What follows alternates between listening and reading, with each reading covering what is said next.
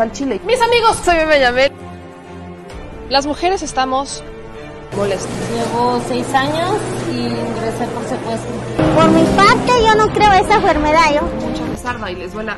Bueno, ya saben. Nosotros salimos por la necesidad. ¿no? Gracias a Dios, a lo mejor vamos a volver a comernos dos veces al día. De la crisis que se vive en los hospitales en Tijuana. Aquí las noticias o te enchilan o te dejan picado.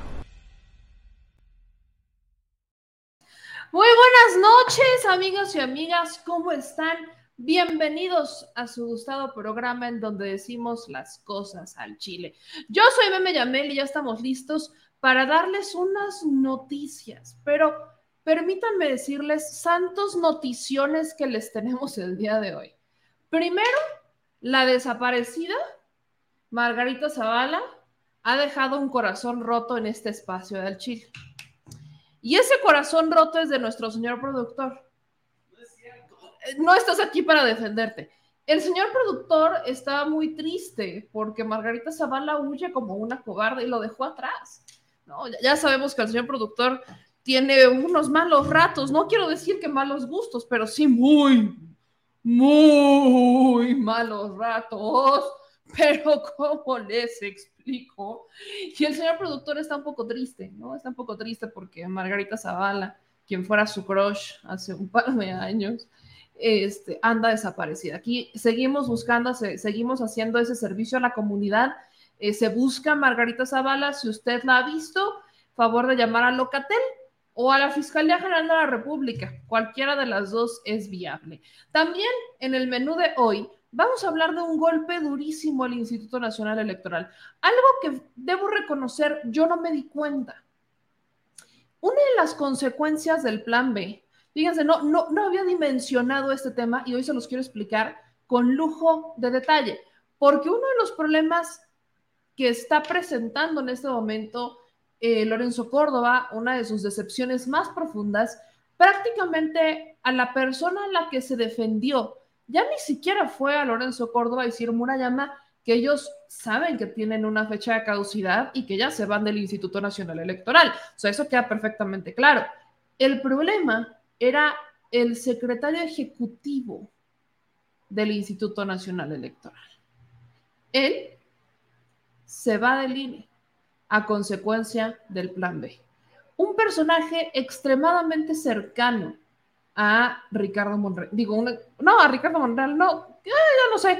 Un personaje extremadamente cercano a Alejandro Moreno Cárdenas, un personaje extremadamente cercano a Lorenzo Córdoba, que de hecho estuvo, podríamos también decir, cercano a Claudio X González, porque Edmundo Jacobo Molina, el personaje del que hemos hablado en varias ocasiones en este espacio, el famoso eh, secretario secretario este, del INE, el, el hombre detrás de los fideicomisos, el hombre detrás de los amparos por los sueldos, el hombre detrás de cuánto le piden al Ejecutivo Federal en el instituto, el hombre detrás de cómo se mueve administrativamente el INE, al que le ampliaron el mandato, prácticamente querían que fuera eterno hasta el 2026 se iba a quedar Edmundo Jacobo Molina.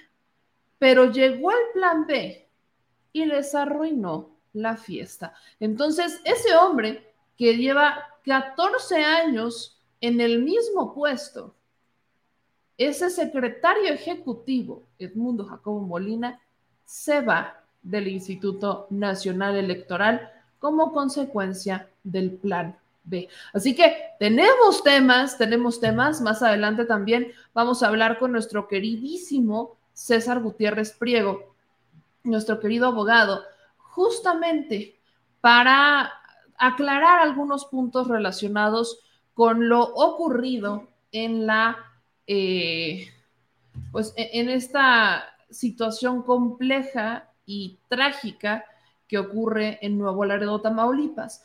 Hemos estado dándole cobertura desde el lunes el lunes con la versión de las redes sociales, cuál era la información, cuáles eran los datos.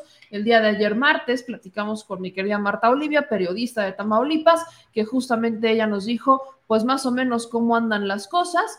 Y en el último lugar hablaremos con mi querido César Gutiérrez Priego, ya después de haber escuchado la postura del presidente Andrés Manuel López Obrador relacionada con el tema de Nuevo Laredo, la intervención de la CNDH y eso a petición de la Sedena para investigar el caso. Entonces, hoy hablaremos más adelante con mi querido César Gutiérrez Priego y obviamente un par de sorpresitas más el clasismo de los panistas, pleitos internos en Morena, Monreal saliendo a defender a Sheinbaum, lo que uno nunca pensó que iba a pasar, está ocurriendo, señoras y señores, después de decir que ha sido atacado por su grupo de fans o de seguidores, ahora es su principal defensor en contra de Ebrard. Mejor vamos a empezar, porque les digo que tenemos muchas sorpresas. Así que, mi gente, por acá ustedes van llegando y ayúdenme a dejar sus likes, a suscribirse, a activar las notificaciones, a dejar sus comentarios, a compartir hasta en el chat desifilizador de los tíos y de las tías, desinformadores de WhatsApp, de Telegram, en los grupos de Facebook.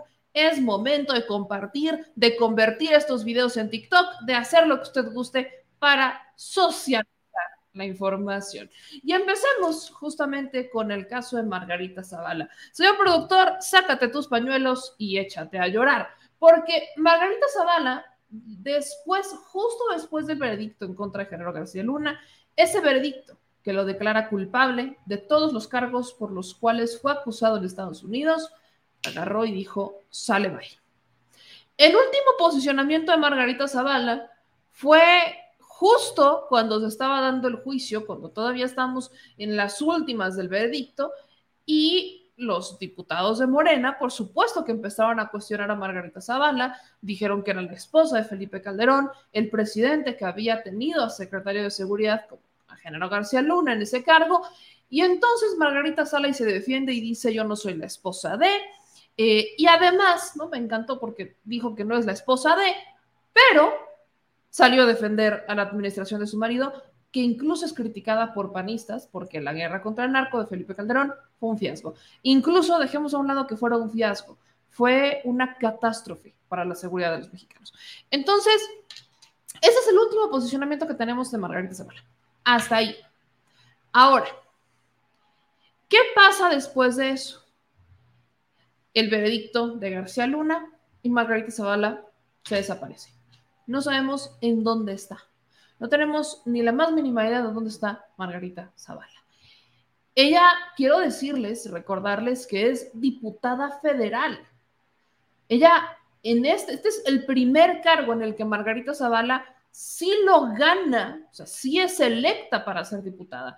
Los demás cargos, Margarita Zavala había sido plurinominal, la esposa de Felipe Calderón y demás. Este es el primer cargo que ella en verdad gana con votos. Los votos de la gente de las lomas, los votos de los vecinos, porque ella vive, eh, ¿cómo se llama la colonia donde vive tu peor es nada? ¿Las Águilas? No, que todavía vive ahí. Ahí tienen, que, que esa casa la hicieron grande y grande, fue creciendo exponencialmente la casa de las Águilas. Esa colonia colinda con, está entre la Miguel Hidalgo y Álvaro Obregón. Bueno, quienes la hacen diputada federal son los de la Miguel Hidalgo, los de un distrito de la Miguel Hidalgo que comparten con las Águilas, porque la señora vive en, esta colonia de las Águilas. Entonces, fue justo esta zona que no nos extraña, que es una zona de gente con mucho dinero, algunos no voy a generalizar, quizás nos llevemos algunas sorpresas, pero algunos bastante clasistas y que simpatizan sobre todo con la ideología del PAN. Entonces, ellos son los que hacen a Margarita Zavala en este proceso electoral del 2021 diputada federal. Ella percibe un sueldo de nuestros impuestos. Margarita Zavala percibe un sueldo de nuestros impuestos. Y la señora no está yendo a trabajar. Espero al menos que le descuenten los días que no está yendo, porque ya se rumora en los pasillos de Acción Nacional que Margarita Zavala pudiera o salirse de la bancada del PAN o salirse de la Cámara de Diputados. Algo que tampoco sería extraño. Recordemos que Margarita Zavala fue una desertora, no tengo otra manera de llamarla, en la campaña presidencial cuando intentó ser candidata independiente. La señora no aguantó y se echó para atrás. No sería la primera vez que Margarita Zavala se esconde, que huye y que actúa como una verdadera cobarde. No sería la primera vez. Hay muchos antecedentes que justo la hacen ver como lo que ella ha jurado que no es, una cobarde. Entonces, dicho eso, en las sesiones en la Cámara de Diputados, la diputada de Morena, Julieta, hace una crítica, hace una queja al presidente de la mesa directiva de la Cámara de Diputados por no ser equitativo, por no cuidar estos eh, protocolos y por permitir tantas ausencias hasta de su compañera, comadre o como le quieran llamar, Margarita Zavala. Vamos a ver este video y escuchen lo que dijo la diputada de Morena verdaderamente que entre usted y el diputado Santiago Krill yo ya no veo orden en esta asamblea. Y déjeme decirle que he sido víctima personal de sus arbitrariedades. A mí me tocó cuando estaba en tribuna diciéndole sus verdades que usted permitiera que se me apagara el micrófono. Decirles, esa es la política del PAN, la intolerancia, la censura, y el narcotráfico. Así que yo les pregunto a todos los diputados, ¿dónde está Margarita Zavala? ¿Por qué no vienen a dar la cara? No sean cobardes. Los va a encontrar la justicia así se vayan a esconder a España. Ahí está la diputada Julieta. Los va a encontrar la justicia aunque se vayan a esconder a España. Yo sigo insistiendo en mi teoría que quizás fue a controlar a Felipe Calderón, que andaba de pachanga, pachanga, pachanga, pachanga, pachanga. Eh, eh, arriba, abajo. ya me imagino a Margarita Zavala, ¿no? Con Felipe Calderón de, Felipe, por favor, ya no tomes más. Contrólate, sosiégate, gobiérnate. Hermana, si no pudo gobernar un país, como madre nos esperamos que se gobierne solo. No hay, no, yo no, yo no me encuentro maneras de, de que eso pase. Así que, como les digo, en este espacio seguimos buscando a Margarita Zavala. La señora no, no da, no, no simplemente no, no, da luces de, vida. Su último, lo, único que ha hecho es retuitear, ¿no? solamente ha retuiteado, no ha compartido nada. Miren, esto es, esta es la última actividad de Margarita Zavala, ¿no? Retuiteó un tuit de Sofía Charbel, que entra en una solidaridad con la ministra Norma Piña. También un tuit de Ana Lucía Medina sobre la marcha del INE. Luego una nota del el Wall Street Journal sobre la marcha del INE.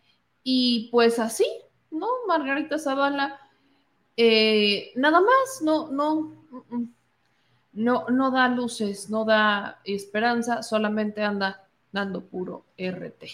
Y bueno, seguimos, eh, seguimos esperando que la señora aparezca y de la cara. Tanto defendió la administración de su marido, porque con esos pantalones dice que combatió al narco, pues ojalá le comparta tantitos pantalones, que igual y le quedan de rompecharcos, pero, o de brincacharcos, perdón, pero, pues, pantalones, ¿no? Ahí seguimos esperando a Margarita. Recuerden, se busca, si usted la ve, haga un servicio a la comunidad, hable a Locatel o a la Fiscalía General de la República. Ahora, continuamos con las tragedias y vamos con e, esta, fíjense, Edmundo Jacobo Molina. No quiero esperar más para hablar del tema. Edmundo, ¿quién es Edmundo Jacobo Molina? Miren, Edmundo Jacobo Molina es un personaje que es el personaje detrás de Lorenzo Córdoba. No, no hay otra manera de describirle. Edmundo Jacobo Molina es quien se ha enfrentado al órgano interno de control porque pues no le gustan las resoluciones del órgano interno de control. Muchas de estas resoluciones tienen que ver con eh, bloquear algunos proyectos que tenía el Instituto Nacional Electoral. ¿Cuáles son estos proyectos? Por ejemplo, el INE estaba eh, pensando en la construcción de nuevas instalaciones y demás que honestamente no eran necesarias. Pero Edmundo Jacobo Molina es quien solicita el sueldo, es el que de hecho es de los primeros que se amparó para evitar perder eh, recursos, perder o que le bajaran el sueldo una vez que eh, se hace válida la ley de austeridad, es de los primeros que se ampara. Edmundo Jacobo Molina, como en su cargo como secretario ejecutivo, se encarga de todo lo administrativo dentro del Instituto Nacional Electoral, es decir, de mover el dinero dentro del instituto. ¿Qué se renta, qué no se renta, cuánto se le paga a quién, a quién se contrata, a quién no se contrata? E, Edmundo Jacobo Molina es el que se encarga de hacer la solicitud de recursos, de presupuesto al gobierno federal o en este caso a la Cámara de Diputados para que se los otorgue la Secretaría de Hacienda. Entonces, Edmundo Jacobo Molina es el personaje que si en algún momento se solicitaron 24 mil millones de pesos para el funcionamiento del Instituto Nacional Electoral, bueno, pues él es quien lo solicitó. Eh, pero, ¿quién es Edmundo Jacobo Molina? ¿De dónde viene? ¿Cuál ha sido su currículum? Ahí les va un poquito. Edmundo Jacobo Molina es originario de Hermosillo, Sonora es licenciado en filosofía por la Universidad de Guanajuato, profesor de tiempo completo en las universidades de Guanajuato, Autónoma de Baja California y Autónoma Metropolitana. No, no creo que lo haya sido, no sé si al mismo tiempo, dudo infinitamente que se partiera en tres para ser profesor de tiempo completo en tres universidades en distintos estados, pero ha sido profesor de estas universidades. Se ha desempeñado como investigador invitado y director de capacitación del Instituto Mexicano del petróleo. tomen nota. Desde junio del 2008 es el secretario ejecutivo del INE. Estamos en 2023. Saquen cuentas. El mundo Jacobo Molina es el personaje más protegido dentro del Instituto Nacional Electoral. Y hoy prácticamente creo que estoy en condiciones de decirles que es el personaje por el cual el instituto llora el plan B del presidente Andrés Manuel López Obrador. Ese es Edmundo Jacobo Molina, un personaje que mueve todo lo que está dentro, lo administrativo del INE. También eh, otros cargos que ha tenido es en la UAM Azcapotzalco, donde ocupó diversos cargos como jefe de área de investigación de Estado, política económica, fue coordinador del tronco general de asignaturas de la División de Ciencias Sociales y Humanidades, jefe del Departamento de Economía y rector de la unidad académica. Además, fue director de Planeación y Desarrollo Institucional, así como secretario general de la misma Casa de Estudios. Edmundo Jacobo Molina, eh, también hay que, hay que dejar esta parte clara, fue responsable del proyecto El proceso ideológico, el caso de Baja California, en la Escuela de Ciencias Sociales y Políticas de la Universidad Autónoma de Baja California. Fundó la revista El Cotidiano de la División de Ciencias Sociales y Humanidades en la Universidad Autónoma Metropolitana Azcapotzalco. Es autor de diversos artículos en libros colectivos y revistas especializadas sobre educación, democracia y elecciones y ha publicado estos libros la reestructuración del poder económico y sus condicionantes, la evaluación universitaria, el caso de la Universidad Autónoma Metropolitana y educación superior en México, la experiencia de la Universidad Metropolitana.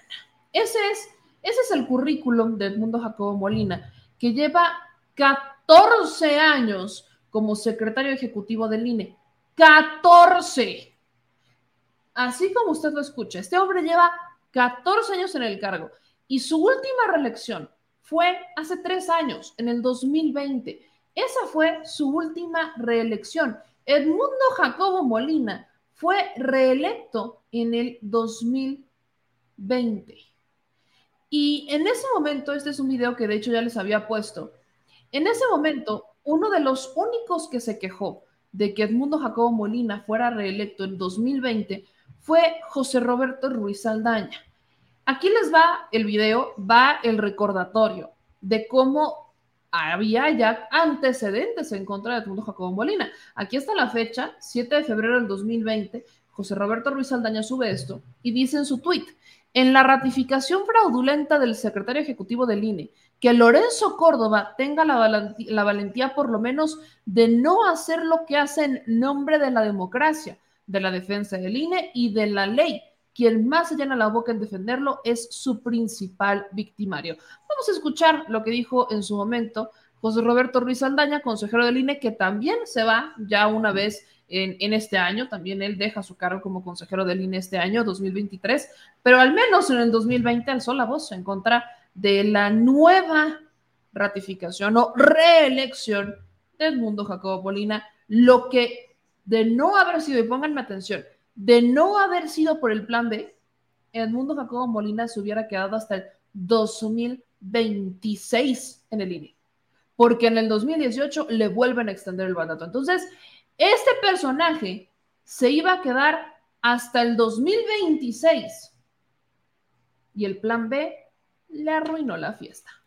Quien más se llena la boca aquí en defender al Instituto Nacional Electoral es su principal victimario. Envuelto en una retórica de amenazas al INE y de pretendida defensa de su autonomía, Hoy Lorenzo Córdoba pretende la ratificación de Edmundo Jacobo Molina para que sumen el cargo de secretario ejecutivo 18 años. No es de demócratas, consejero presidente, proponer una ratificación del secretario ejecutivo más de dos meses antes que se venza su periodo, a fin de sustraer de la decisión a cuatro consejeras y consejeros que llegarán el 4 de abril no es propio de quien se dice defensor y hasta teórico del derecho y los derechos proponer este escandaloso fraude a la ley. No es digno de quien se dice consejero presidente del INE traer a sesión un asunto de extrema importancia solo por consideraciones políticas, porque eso que usted señaló en su primera intervención no es en realidad lo que usted ha sostenido. Si se excusa eh, o se pone como pretexto de adelantar esta decisión por defender la autonomía del INE, eh, reconózcase que la autonomía también se debe o se deberá defender honrando la pluralidad, la ley y la imparcialidad. Hoy, congraciarse con quienes piden ya la ratificación del secretario ejecutivo no era el camino tenga la valentía, por lo menos, consejero presidente, de no hacer lo que hoy hace en nombre de la democracia, de la defensa del INE y de la ley. Es cuanto.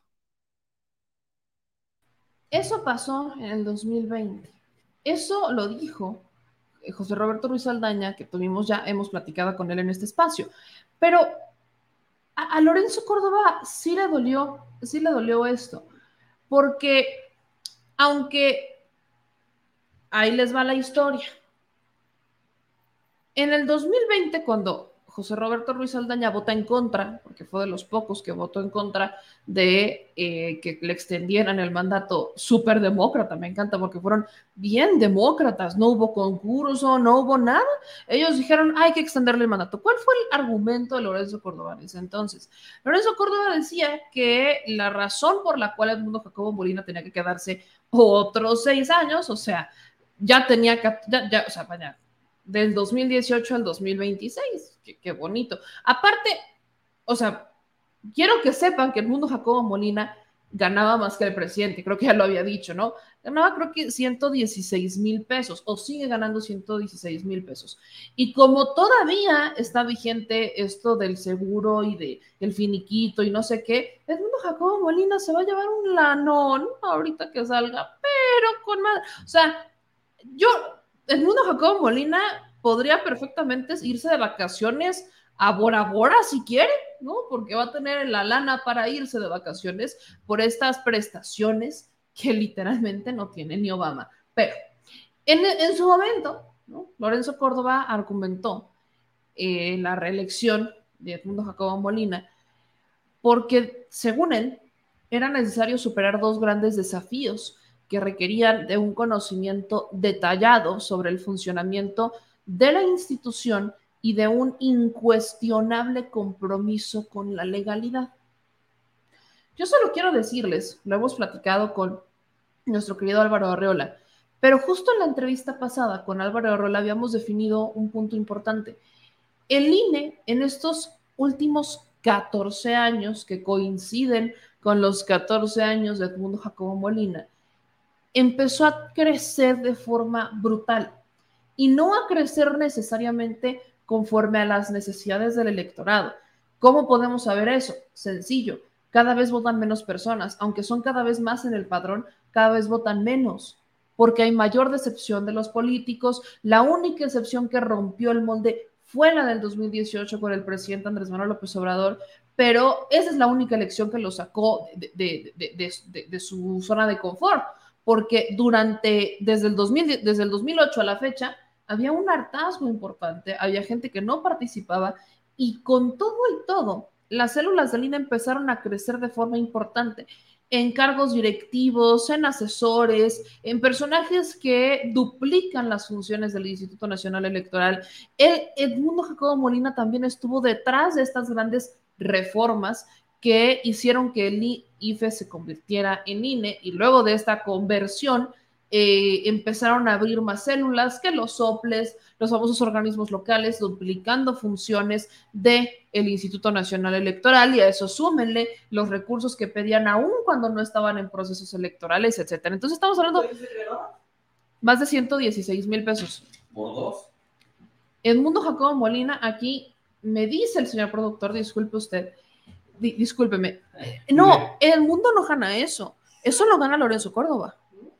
O sea, ¿Edmundo gana lo mismo que Lorenzo Córdoba? ¿Estás seguro cuál es tu fuente? Porque Lorenzo Córdoba gana 245 mil pesos al mes, más todas las prestaciones que ya nos conocemos. Edmundo Jacobo Molina, hasta donde yo tengo entendido, gana, y déjenme, les voy a checar aquí el dato tal cual, 166 mil pesos. Edmundo. Edmundo. 166 mensuales 166.758.88 pesos y goza de un seguro de separación individualizado por 25.709.33 pesos y una compensación garantizada por 141.034.50 pesos. Ahora, además, según su declaración patrimonial, el señor reportó ingresos adicionales, o sea, fuera de lo del INE, por 239.253 pesos anuales correspondientes a una actividad financiera y enajenación de bienes. Esta parte me preocupa un poco. ¿Quién sabe? Porque Edmundo Jacobo Molina es un, es un personaje, está, está raro, porque el que gana, Lorenzo Górdova es el que gana. Eso. Digo, a ver, súmale los 166 eh, mil. Ajá, súmale todos los bonos. Eh, eh, sácate la calculadora. Échate la calculadora. La calculadora, ok. No, no, no. Ahorita, ahorita sacamos esa cifra. A ver. Vamos a ver si el señor productor se avienta sin hacer trampa. 166.758 pesos más 25.709 pesos más la compensación, que es anual, la vas a tener que dividir en 12, de 141 mil pesos. Te doy tiempo. 200. 200 mil pesos. 45 mil menos que Lorenzo Córdoba, pero sigue siendo más que el presidente Andrés Manuel López Obrador. O sea, sí, cualquiera. Cualquiera de ellos sigue siendo más que lo que gana el presidente. Entonces, lo que a mí me preocupa, como les decía, es estos ingresos adicionales, porque se supone que uno de los argumentos del Instituto Nacional Electoral o de los consejeros para ganar más que el presidente es que son personajes especializados que tienen que abandonar sus puestos de trabajo para dedicarse en cuerpo y alma al Instituto Nacional Electoral. Ahora, ¿a él aplicaría lo que a los consejeros de estar eh, ¿cómo le llaman esto? Como un veto por 10 años. que no puedan trabajar en el, en el sistema. Es funcionario del Instituto Nacional ¿Pero a él Electoral. No sé si Porque él es aplique como tal. Es que él es administrativo. Técnico administrativo. Él está en un cargo administrativo. Los consejeros son un cargo, digamos, un poco más político. Sí, porque ya cuando haces tú la división de todo lo que van a ser compensados, divídelo entre 10 años, Sí. aunque sí es mucho, pero tampoco es mucho. O sea, es un. Ese es el argumento eterno. Pero Ujú. bueno, el punto es que este funcionario es uno de los principales detractores de la propuesta de austeridad del presidente Andrés Manuel López Obrador para tener los recursos necesarios para realizar la consulta de revocación de mandato, por ejemplo. Eh, una de las cosas, y lo estoy rescatando, por ejemplo, de Polemón, que dijo Edmundo Jacobo Molina en su momento cuando fue lo de la revocación de mandato, fue la siguiente. No nos van a venir a dictar desde afuera quien no conoce la operación de la institución, quien no conoce el nivel de especialidad de la tarea electoral, cómo hacerlo. Bienvenidos y escucharemos los comentarios, pero la decisión la va a tomar esta institución en el ámbito de sus atribuciones, en el ámbito de su autonomía. Lamento que desde una decisión presupuestal de la Cámara de Diputados se esté poniendo en duda la ejecución de las tareas encomendadas social y políticamente a esta institución. Ese es uno de los, de, los argumentos más eh, recientes, más conocidos del mundo Jacobo Molina, que él prácticamente está en contra de todo lo que ha pedido el presidente Andrés Manuel López Obrador, en contra de absolutamente todo.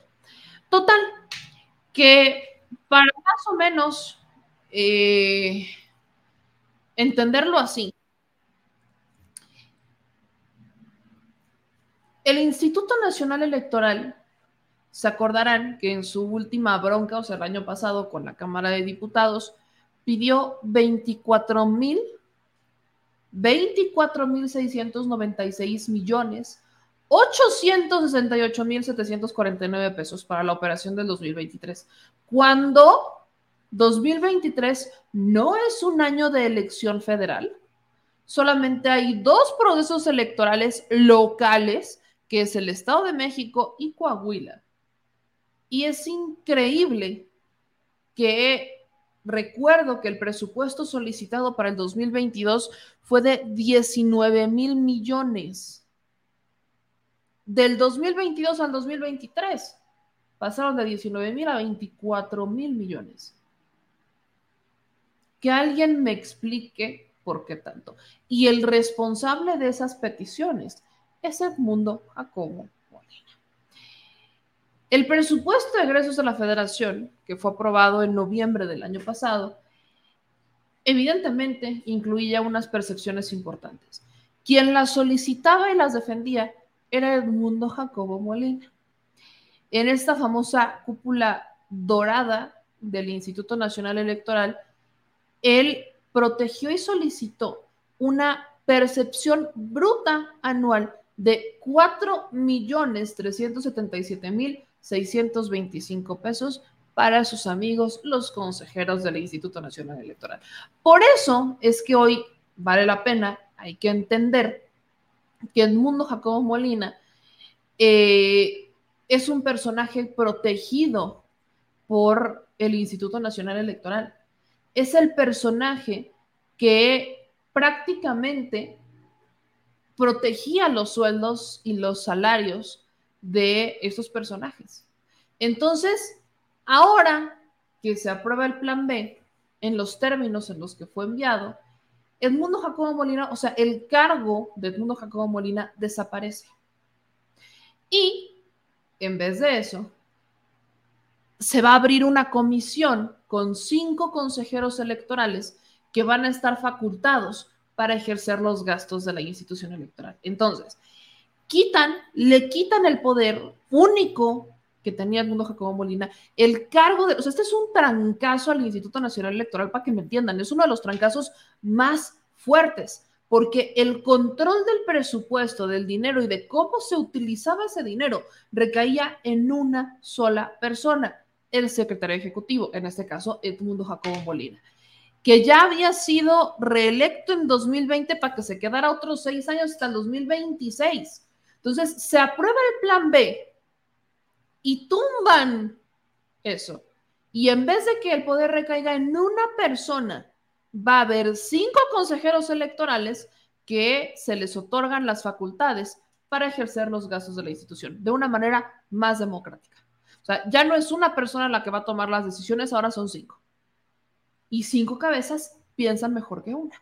Y ahora recordemos que vienen nuevos consejeros electorales. Hay, hay algunos que parece que me están dando buena espina, que de quedar creo que harían grandes cambios dentro del Instituto Nacional Electoral. No voy a hacer spoilers, pero será una sorpresa cuando veamos las listas finales. Pero estamos hablando de dividir un poder que tenía una sola persona para decidir el presupuesto y ahora lo van a tener cinco.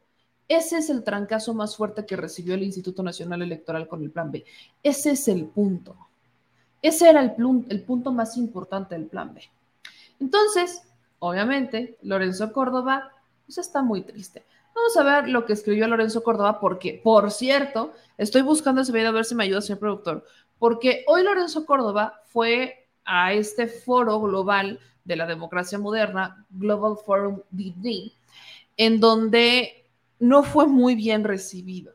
De hecho, hubo críticas a Lorenzo Córdoba desde el momento en el que entró y Lorenzo Córdoba intentó callarlas, ¿no? Pero a mí me gusta, o sea, estoy buscando justamente a ver si encuentras la transmisión en vivo del Global Forum, en donde justamente criticaban a Lorenzo Córdoba, porque eso es, una maravilla.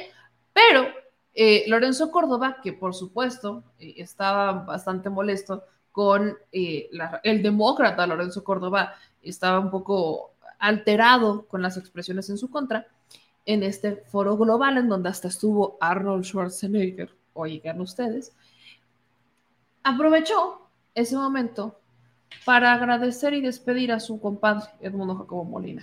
Vean esto. En su cuenta de redes sociales dice Lorenzo Córdoba. Quiero agradecer a Edmundo Jacobo Molina, secretario ejecutivo del INE, funcionario público ejemplar.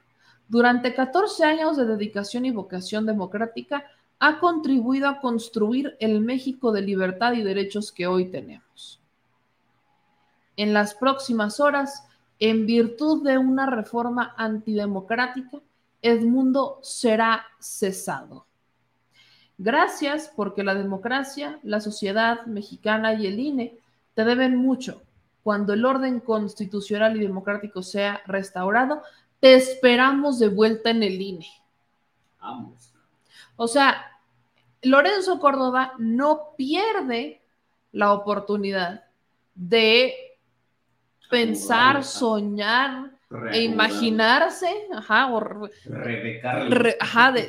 no pierde la oportunidad de soñar que la Suprema Corte va a declarar inconstitucional el plan B, que por cierto, el, ministro, si no, fue, si no estoy mal, fue el ministro Pérez Dayan, admitió eh, la controversia por el plan B, que yo no entiendo cómo insisten en quererlo declarar inconstitucional cuando no fue una reforma inconstitucional, pero bueno, vamos a ver qué pasa. Ya fue admitido en la Suprema Corte de Justicia de la Nación, entonces es un proceso que habrá que esperar, habrá que ver qué es lo que pasa, pero eh, la esperanza está, o sea, hay una esperanza importante en el grupo de Lorenzo Córdoba, hay una esperanza importante en el grupo de, estos conservadores, defensores del Instituto Nacional Electoral, de que Edmundo regrese. O sea, Edmundo está en el entendido de que se va a la banca, ¿no? Se va al banquillo, se va a descansar. Edmundo está... Eh, está programado hasta mañana. Ah, no, ese es el día 2. Hoy fue el día 1. O sea, Edmundo está en el entendido que... Eh, va a regresar, o sea, como que se va a descansar, como que le dieron vacaciones de sus 14 años, ya me dio la comezón aquí en la nariz, el mundo está en el entendido de que le dieron unas pequeñas vacaciones, ¿no? Entonces, con esto de que le dieron sus vacacioncitas al mundo Jacobo Molina, pues él, él, está, eh, él está pensando que pues quizás, quizás uno nunca, nunca sabe, quizás, quizás, quizás se pueda este, quedar o, regresar al poder el mundo Jacobo Molina. Entonces, eso es algo que a mí me parece importante aclarar. Ahora. Exactamente. Quiero, quiero ahora sí ponerles un poco permítanme torturarlos tantito, porque ¿qué sería de este programa si yo no los torturo, hermanas y hermanos? Entonces, para torturarlos un poco, quiero que escuchen lo que dijo Lorenzo Córdoba en este foro global de la superdemocracia, donde reconoce al mundo, ataca el plan B y es abucheado. Escuchen un poco de lo que dijo Lorenzo Córdoba, disculpen ustedes la tortura, saquen el té de tila, ya saben que es algo tradicional en este espacio. Institute, Lorenzo Córdoba Vianello.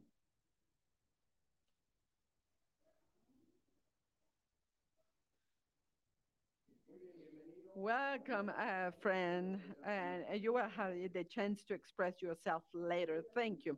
I will start my participation, but stay, uh, stay. It is a matter of uh, uh, having this conversation. It is not only a matter of insulting. Uh, bye bye. Thank you. You are invited to stay. You are invited to stay. But insult is not for democratic uh, Democrats, democratic people.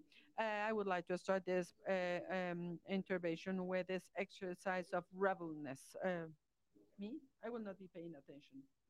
To you. Bueno, como está en inglés, déjenme ponerles la parte de español, porque acá lo tengo, evidentemente. O sea, Lorenzo Córdoba se para.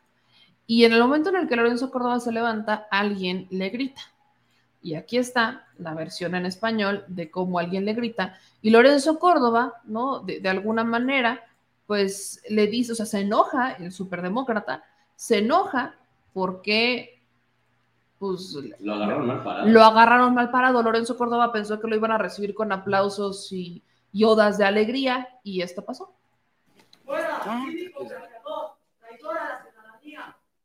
Muy bien, bienvenido, compañero. Tendrás ocasión de expresarte más adelante. Gracias. Yo voy a comenzar mi intervención, pero quédate, compañero. Se trata de dialogar, no nada más de insultar e irse. Muy bien, ah, buenas noches, gracias, hasta luego, felicidades, adiós, gracias.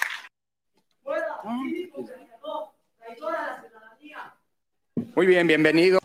Le dicen fuera, ahí va de nuevo, Ahí va, ahí va de Noisly. Está muy lejos, ¿no? Es, es, una persona que está lejos, pero sí se escucha cuando le grita fuera, cínico, traidor a la democracia. Escuchan. Fuera, cínico, traidor, traidor a la ciudadanía. Fuera, cínico, traidor a la ciudadanía. Eso es lo que le dicen a Lorenzo Córdoba una vez que empezó su participación en, en este foro global. Luego esta persona bastante molesta agarra y se va y Lorenzo Córdoba reaccionó así. Muy bien, bienvenido, compañero. Tendrás ocasión de expresarte más adelante. Gracias. Tendrás ocasión de expresarte más adelante. Gracias. Yo voy a comenzar mi intervención, pero quédate, compañero. Se trata de dialogar, no nada más de insultar e irse. Muy bien. Y eso es lo que pasó. Entonces, Lorenzo Córdoba lo agarran mal parado, pero también lo he dicho muchas veces.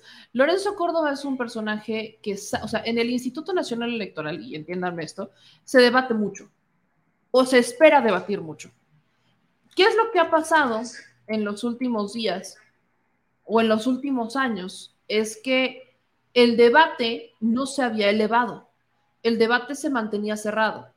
Si acaso veíamos algunas posturas del PRD mínimas, algunas posturas del PT, pero no veíamos un debate fuerte con los consejeros hasta que llega Morena.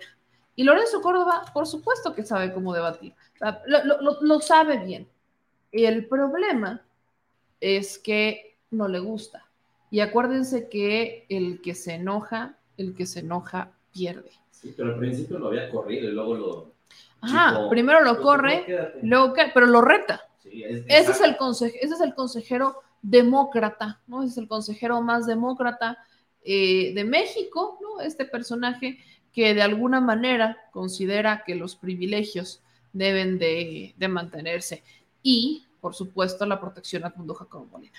Entonces, esto creo que es importante, ya no los voy a torturar más con Lorenzo Córdoba, al menos no lo, no lo vamos a escuchar más, pero creo que sí es importante dejar claro quién era Edmundo Jacobo Molina y por qué se había dado esta, eh, pues esta molestia, esta molestia con, eh, con el plan B, porque Edmundo Jacobo Molina era el que protegía sus sueldos, era el que establecía los sueldos, era el personaje que decía cuánto se iba a gastar y en dónde se iba a gastar. Y ahora, con el plan B, serán cinco consejeros que, bueno, no pierden la esperanza de que regrese, así que se va de vacaciones. Por cierto, también Edmundo Jacobo Molina es el responsable de los fideicomisos, por ejemplo. Entonces, el que ha de saber muy bien cómo, o sea, el que es responsable de estos negocios con nuestras credenciales para votar, es Edmundo Jacobo Molina. El responsable de que se venda nuestro listado nominal a los estados, cada proceso electoral, es Edmundo Jacobo Molina. Es él, por si alguien tenía la duda, es este personaje. Entonces, la democracia que tiene, la, democracia como la piensa Lorenzo Córdoba, eh, se me hace un poco curiosa, que es extraña, yo a veces no la entiendo, porque una democracia, pues que no, sufragio efectivo, no reelección. Y no solo aplica para el presidente, aplica para todos. Entonces, es que no Juay de Rito. parte de la política, lo que es. Juay de Rito, claro que es política. Es, es el órgano que solicita el dinero. Entonces, adiós Edmundo, que te vaya muy bien. Y espero que los ministros de la Suprema no nos decepcionen, como últimamente lo han estado haciendo. Ahora, cambiemos de tema, mi gente linda, porque hablemos ahora sí de los pleitos internos en Morena. resulta, resalta y acontece que un grupo de personajes pro Ebrard, como la senadora Malu Michel o el diputado Emanuel, eh, salieron a denunciar a Sheinbaum por utilizar recursos para promoción personal.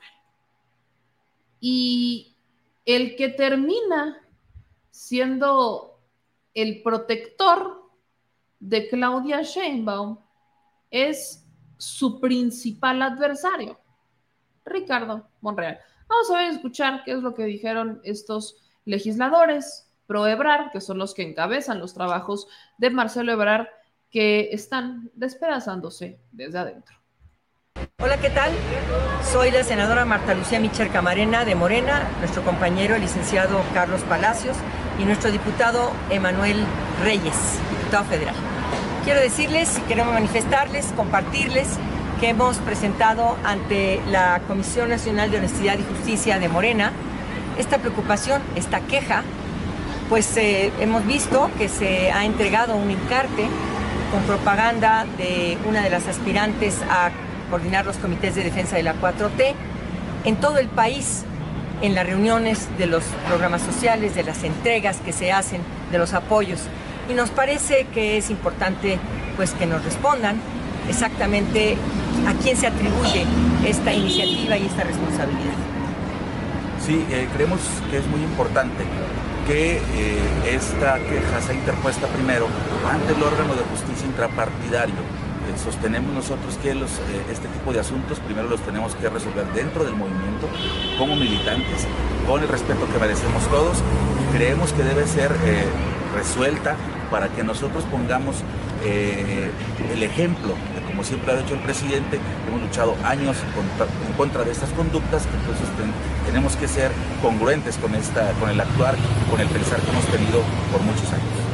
Es importante resaltar que si hay una afectación no solamente hacia el periódico Regeneración, el que se utiliza para eh, difundir, promocionar las actividades de nuestro partido, sino también pudiera haber una afectación al proceso interno de Morena. Entonces estamos señalando este tipo de situaciones que afectan la vida interna de nuestro partido y de manera responsable tenemos que proceder. Muchas gracias. Me encanta porque dicen que lo, tienen que resolver de forma interna. Y pues entonces, si lo van a resolver de forma interna, ¿por qué lo hacen público? El asunto es que dejan claro que son pruebas. A mí, les voy a ser muy honesta, a mí lo que me causa un poco de conflicto con esto de los que son pro Ebrard versus los que son pro Sheinbaum versus los que son pro Monreal versus los que son pro Adán Augusto, que sobre todo creo que los más calmados, y corríjanme si me equivoco, son los Adán Augusto.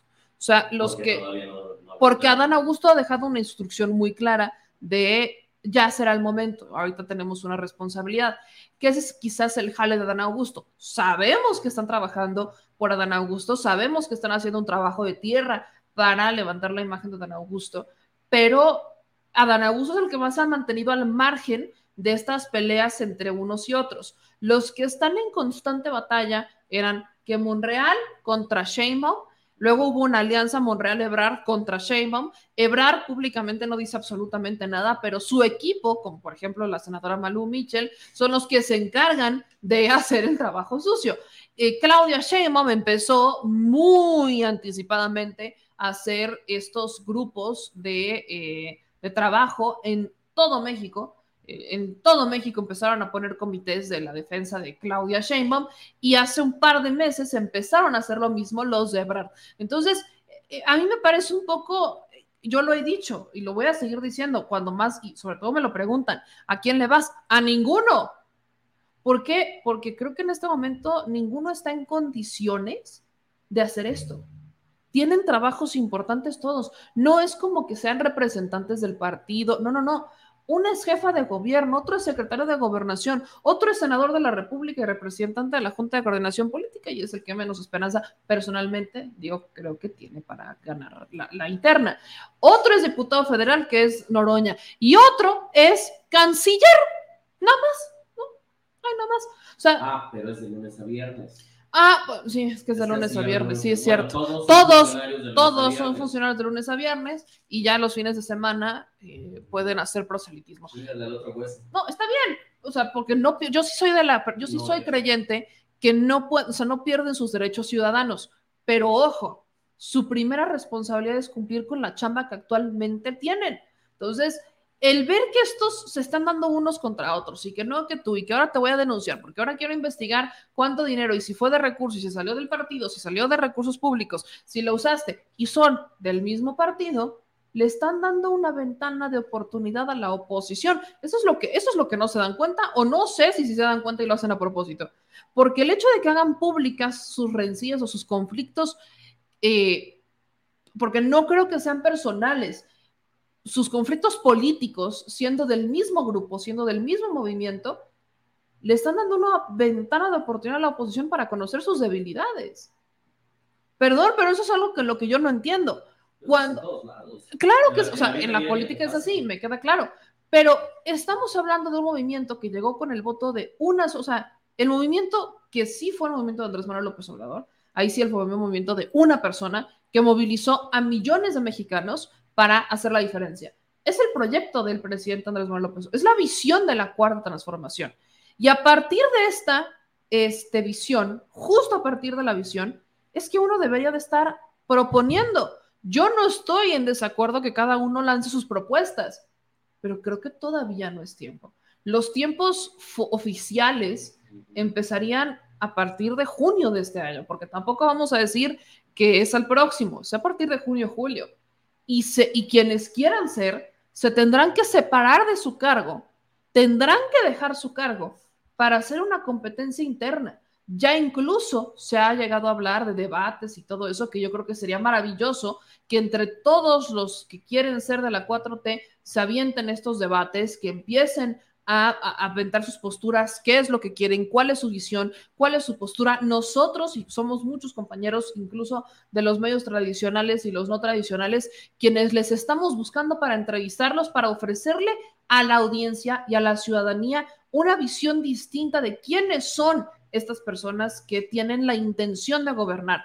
Y digo con toda claridad, no estamos cerrados a entrevistar a alguien de la oposición, pero honestamente a estas alturas y bajo las condiciones en las que estamos, la oposición no tiene una oportunidad de ganar una elección presidencial. Lo único que tienen como oportunidad es colgarse de alguno de los candidatos o de los aspirantes de Morena para ver cuál podría ayudarles o beneficiarlos. Y es ahí en donde yo estoy viendo que al hacer tan públicas sus, sus, problemas políticos o sus competencias, que si bien no son los personajes como tal, sino son sus equipos, en vez de ayudar, en vez de sumar, en vez de velar por un proyecto de transformación, ah, pues vamos a decirle a la oposición a dónde se pueden ir, ¿no? Con quién pueden jalar. Por ejemplo, el equipo de Marcelo Ebrard tiene el apoyo de los del Verde, ampliamente. El Partido Verde, y esto no es de ahorita, el Partido Verde viene trabajando con Marcelo Ebrard desde hace, yo creo que 10 años. El Partido Verde, que forma parte de la alianza Morena Pete Verde, tiene a su candidato y es Ebrard. O sea, es un partido que tiene a su candidato. El PT, creo que evidentemente tiene a su candidato, que es Noroña. ¿Por qué? Porque más allá de si les cae bien o no, porque les va a sumar votos, porque Noroña va a evitar que si es que llegan a una elección y Noroña fuese el candidato en algún escenario, con o sin el partido Noroña les va a sumar votos al PT y van a evitar desaparecer en el 2024. Por eso es Noroña para el PT. Y Morena todavía tiene que debatirse entre Adán Augusto, Claudia Sheinbaum, Monreal, que yo insisto no tiene oportunidad, y el propio Brad. Por eso insisto en que estas divisiones, lejos de, sumar al debate público, le dan una ventana de oportunidad a la oposición para decir, aquí está, aquí está mi gallo, porque ellos no lo tienen, por mucho que Lili Telles salga y diga que tiene a Sonora muy en alto, que es que porque el precandidata,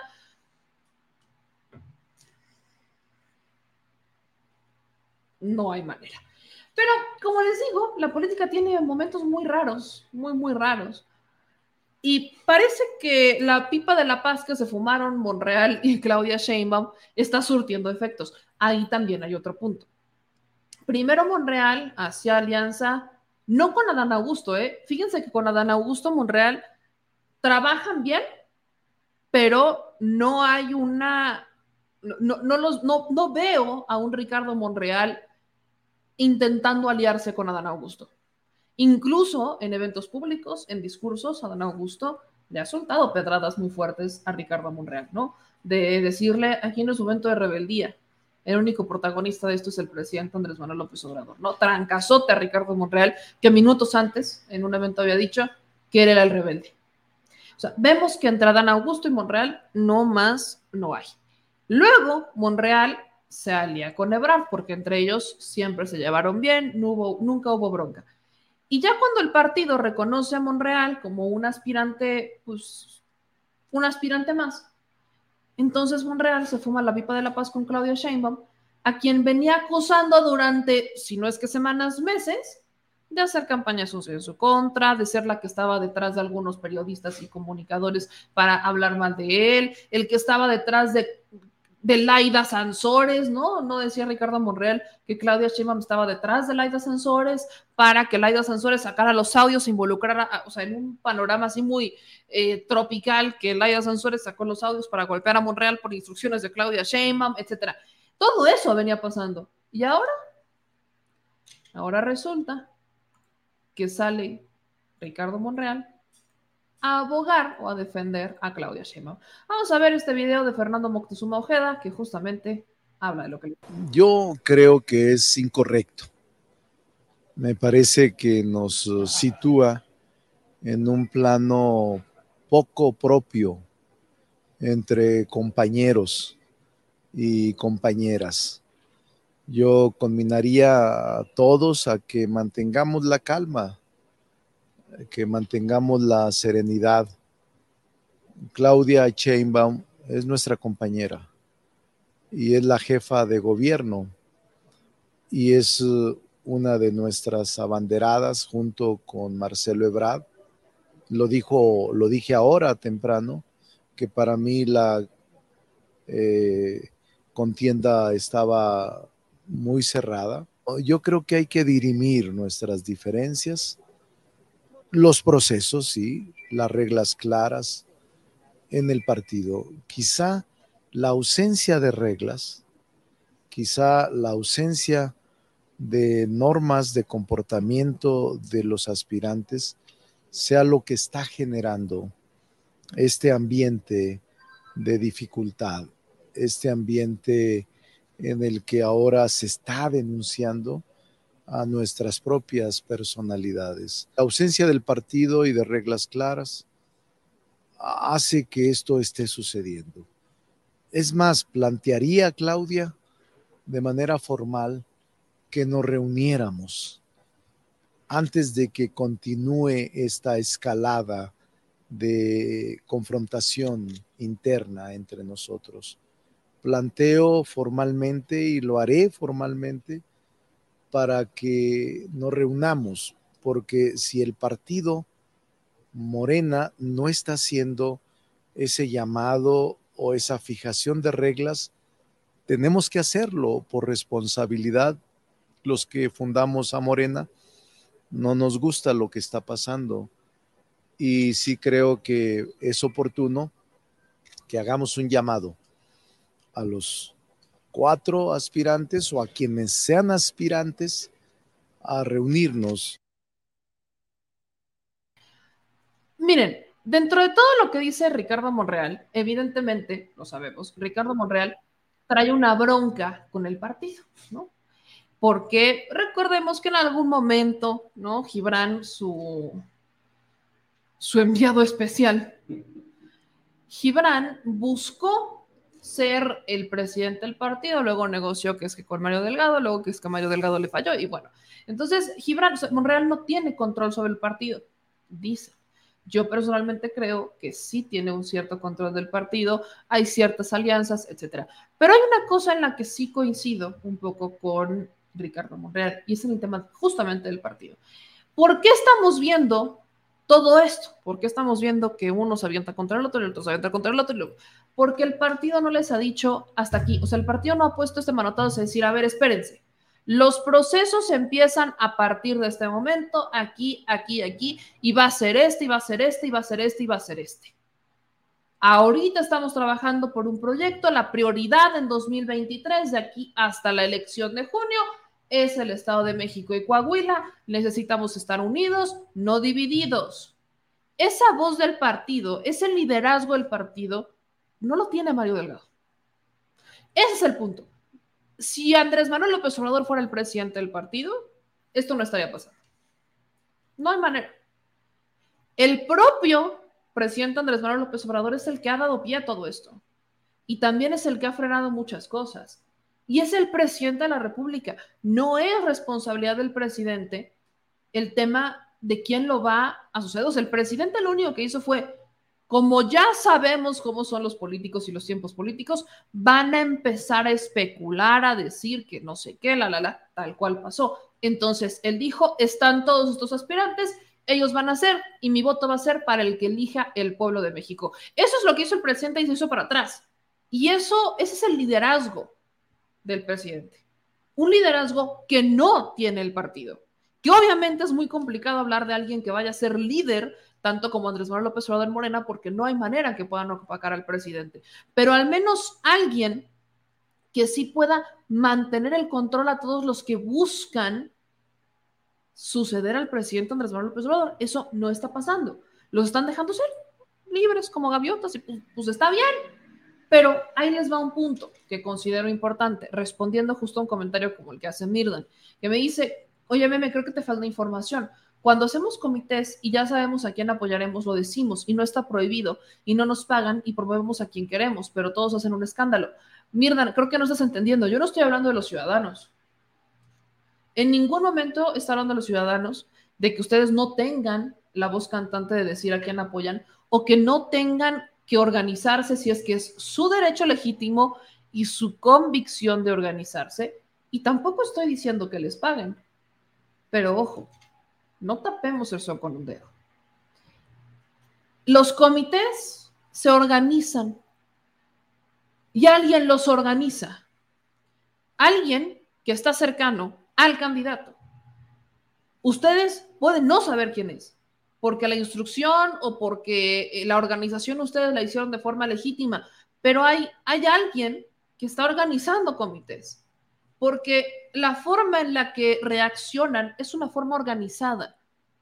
Es muy complicado que 32 comités se organicen de forma simultánea, de la misma manera, diciendo exactamente las mismas cosas, de forma completamente espontánea. Quizás uno o dos se entendería, pero más no. Y esto quiero que me entiendan. Yo no estoy diciendo que el ciudadano que ya sabe quién quiere que sea su candidato, no lo salga a decir. El ciudadano es libre de hacer lo que quiera en política. Y eso es, ese, es el, ese es el derecho ciudadano, ese es el derecho político. Lo que yo estoy diciendo es sobre el político, el que tiene el encargo en este momento. Que sí en los discursos políticos dicen que ellos no tienen nada que ver, que se separan y lo que usted quiera. Por ejemplo, hablemos de los espectaculares de Sheinbaum o de las, de las lonas o de, los, eh, de las bardas de Brar. Me van a decir que un ciudadano dijo, ah, yo lo voy a poner. Y que de la nada aparecieron 20 idénticos en diferentes este, bardas de México. Y, y con el mismo diseño y los mismos colores. Es a lo que me explico. Es a lo que voy. Ustedes, ciudadanos, ustedes están organizándose de forma legítima, pero hay otros grupos que son clases políticas, operadores políticos, que sí se están organizando de otras maneras, que están invirtiendo su dinero para impulsar a estos eh, precandidatos, como lo es, por ejemplo, en el caso de Brar, la senadora Malú Mitcher, por ejemplo, o como es en el caso de Claudia Sheinbaum, el propio Mauricio Cantú en Nuevo León. O sea, ellos son políticos que están organizando y que en sus tiempos libres están decidiendo invertir tiempo e invertir dinero. Cada uno sabrá hasta cuánto. Pero hay alguien que está organizando y que le está diciendo, esta es la estrategia, vámonos por acá. Y son las estrategias de comunicación. Así funciona la política. Perdonen si los estoy decepcionando, no es espontáneo. Así funciona la política. Y los ciudadanos que de forma muy legítima dicen, yo quiero apoyar a tal persona, se pueden estar organizando en sus comités que pueden trabajar o no a la par de los que están siendo organizados por los políticos. Eso es a lo que quiero llegar hay una diferencia importante entre lo que hace el ciudadano y lo que hace el político. El ciudadano está en todo su derecho. El político, que en este momento tiene un encargo, justo tiene que cumplir con ese encargo. Y eso es lo que se está cuestionando. Por ejemplo, ¿a poco creen que Dan Augusto no hay gente que se está organizando? Claro que se están organizando, pero Adán Augusto no se ha metido en estas broncas. Adán Augusto, su discurso es claro y es decir, sí quiero, pero ahorita aguántenme porque soy secretario de gobernación y ha ido a eventos también y ha dado discursos políticos, pero también se ha echado para atrás y decir, aguántenme. Esa es un poco la diferencia a lo que voy. Ebrad, por ejemplo, no dice nada, pero toda su gente habla por él. Y Claudia Sheinbaum ha ido a algunos eventos, ha estado en algunas ciudades, se ha movido más, pero también se ha deslindado de algunos asuntos que tienen que ver con recursos. Cada uno tiene una estrategia distinta. Eso es ellos. Las broncas que se avientan entre unos y otros, estos discursitos de que sí, que no, que tú, que no, que yo, que ajá, eso es lo que da una ventana de oportunidad para la oposición. Entonces, el ciudadano está en todo su derecho y el político tiene primero que cumplir con su responsabilidad. Ahora, vámonos con otro tema, mi gente, porque ya empezamos a calentar motores. Y este tiene que ver con Nuevo Laredo ha sido bastante polémico lo que ha ocurrido en los últimos días en relación a pues esta, estas imágenes que empezaron a circular donde se acusa a la Sedena de atacar a civiles, de matar a cinco jóvenes, dejar a uno herido. Y entonces eh, se han desatado varias, varias versiones. La de Raimundo Ramos, defensor de derechos humanos en Tamaulipas, es que, y también la del Centro Pro, es que las Fuerzas Armadas están fuera de control y que no le están haciendo caso al presidente, al menos en Nuevo Laredo. El día de hoy, y yo justo les había platicado eso, en la mañanera se evidenció a Raimundo Ramos con una llamada en donde presuntamente Raimundo Ramos pues sería eh, parte del cártel del noreste, se pone un audio de una llamada. Tengo entendido que Raimundo Ramos lo había aclarado hace un par de años, pero hay vinculaciones de este defensor de derechos humanos en Nuevo Laredo con el crimen organizado. Y por su parte, el presidente Andrés Manuel López Obrador dijo hoy en la mañanera que a petición del general secretario se está investigando y participa la CNDH. Vamos a escuchar un poco lo que dijo el presidente para entonces hablar con mi querido César Gutiérrez Priego justo sobre este tema. Eh, a propuesta del secretario de la Defensa, Luis Crescencio Sandoval González, se pidió la intervención de la Comisión Nacional de Derechos Humanos para que se investigue el caso Incluso eh, las autoridades militares ya están también coadyuvando en la investigación eh, para que si resultan responsables los miembros del ejército sean castigados.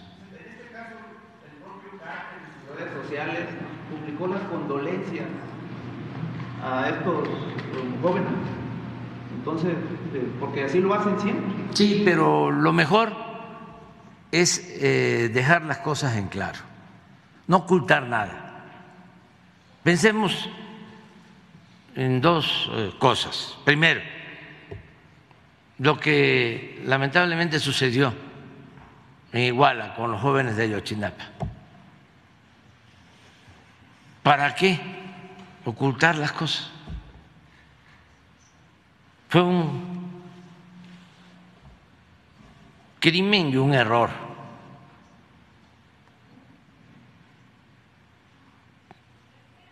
Tenían que haber dicho la verdad y castigar a los responsables. Pero se ponen a fabricar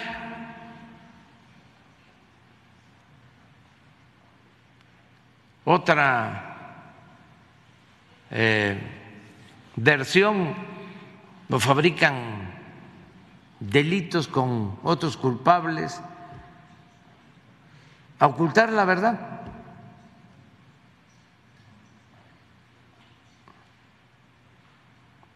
Entonces, eso no.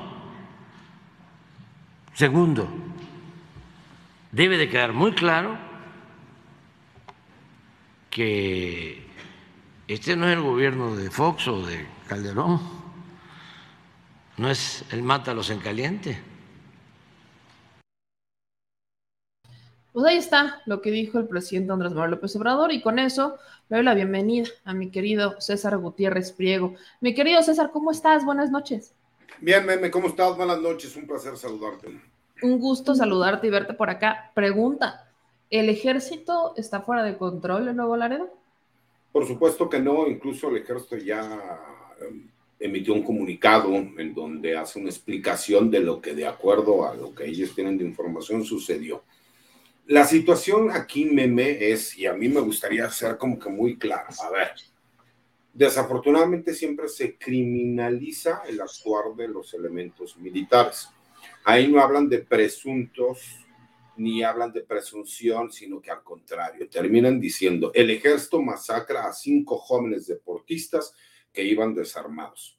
Y tratan de confundir a la gente porque hay que recordar cómo inicia esto. Inicia con los videos que salen en diferentes medios de comunicación en donde se ve a un militar que hace disparos hacia el piso con un arma corta.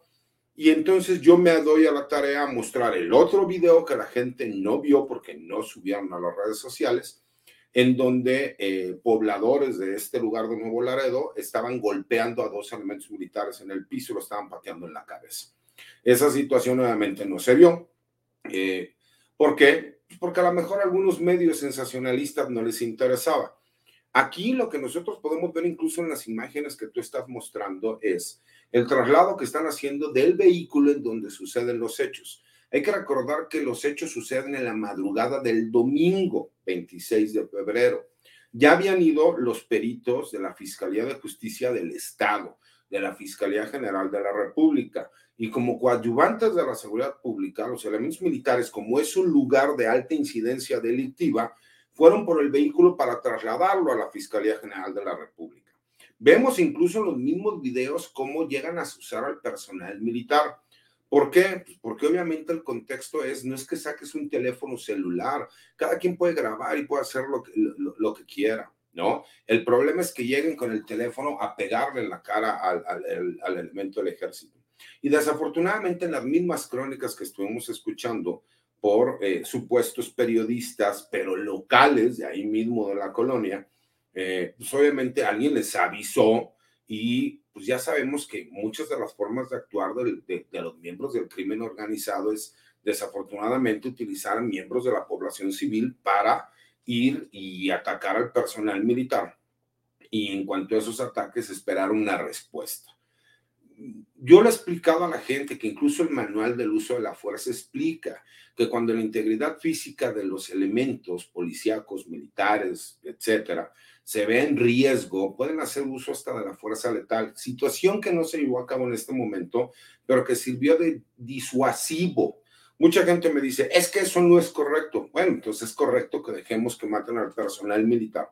Entonces también me di a la tarea, ¿no? Eh, por todas estas situaciones que se han dado, de subir el video que estás mostrando exactamente en este momento, en donde yo sé que muchísima gente que le gusta jugarle al perito, se van a dar cuenta que las personas que están en ese video son las mismas personas que desafortunadamente perdieron la vida ese domingo 26 en la madrugada.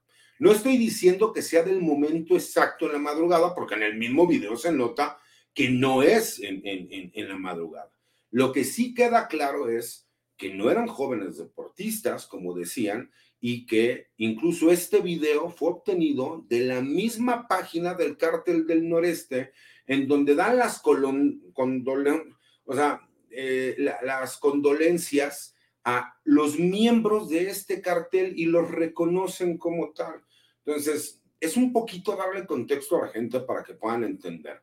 Yo sé que ahora sale el, señor Raimundo Ramos del Comité de Derechos Humanos de Nuevo Laredo para que la gente entienda. Él no pertenece a la Comisión Nacional de Derechos Humanos, él no pertenece a la Comisión Estatal de Derechos Humanos. Él creó un comité personal, el cual buscó reconocimiento de diferentes órganos internacionales de derechos humanos y que desafortunadamente pues yo que lo he tenido que padecer durante muchos años, porque yo sí me he dedicado durante más de 20 años a la defensa de personal militar, no de la Secretaría de Defensa Nacional, de personal militar que tiene problemas de carácter legal. ¿Por qué? Porque como también todo el mundo lo sabe y lo he dicho yo siempre abiertamente, mi padre fue el general de división diplomado de Estado Mayor Jesús Gutiérrez Rebollo, que fue acusado de ser supuestamente protector del narcotraficante Amado Carrillo Fuentes y que también lo he demostrado y que lo demostré legalmente y por lo mismo pude obtener todos estos amparos, sentencias absolutorias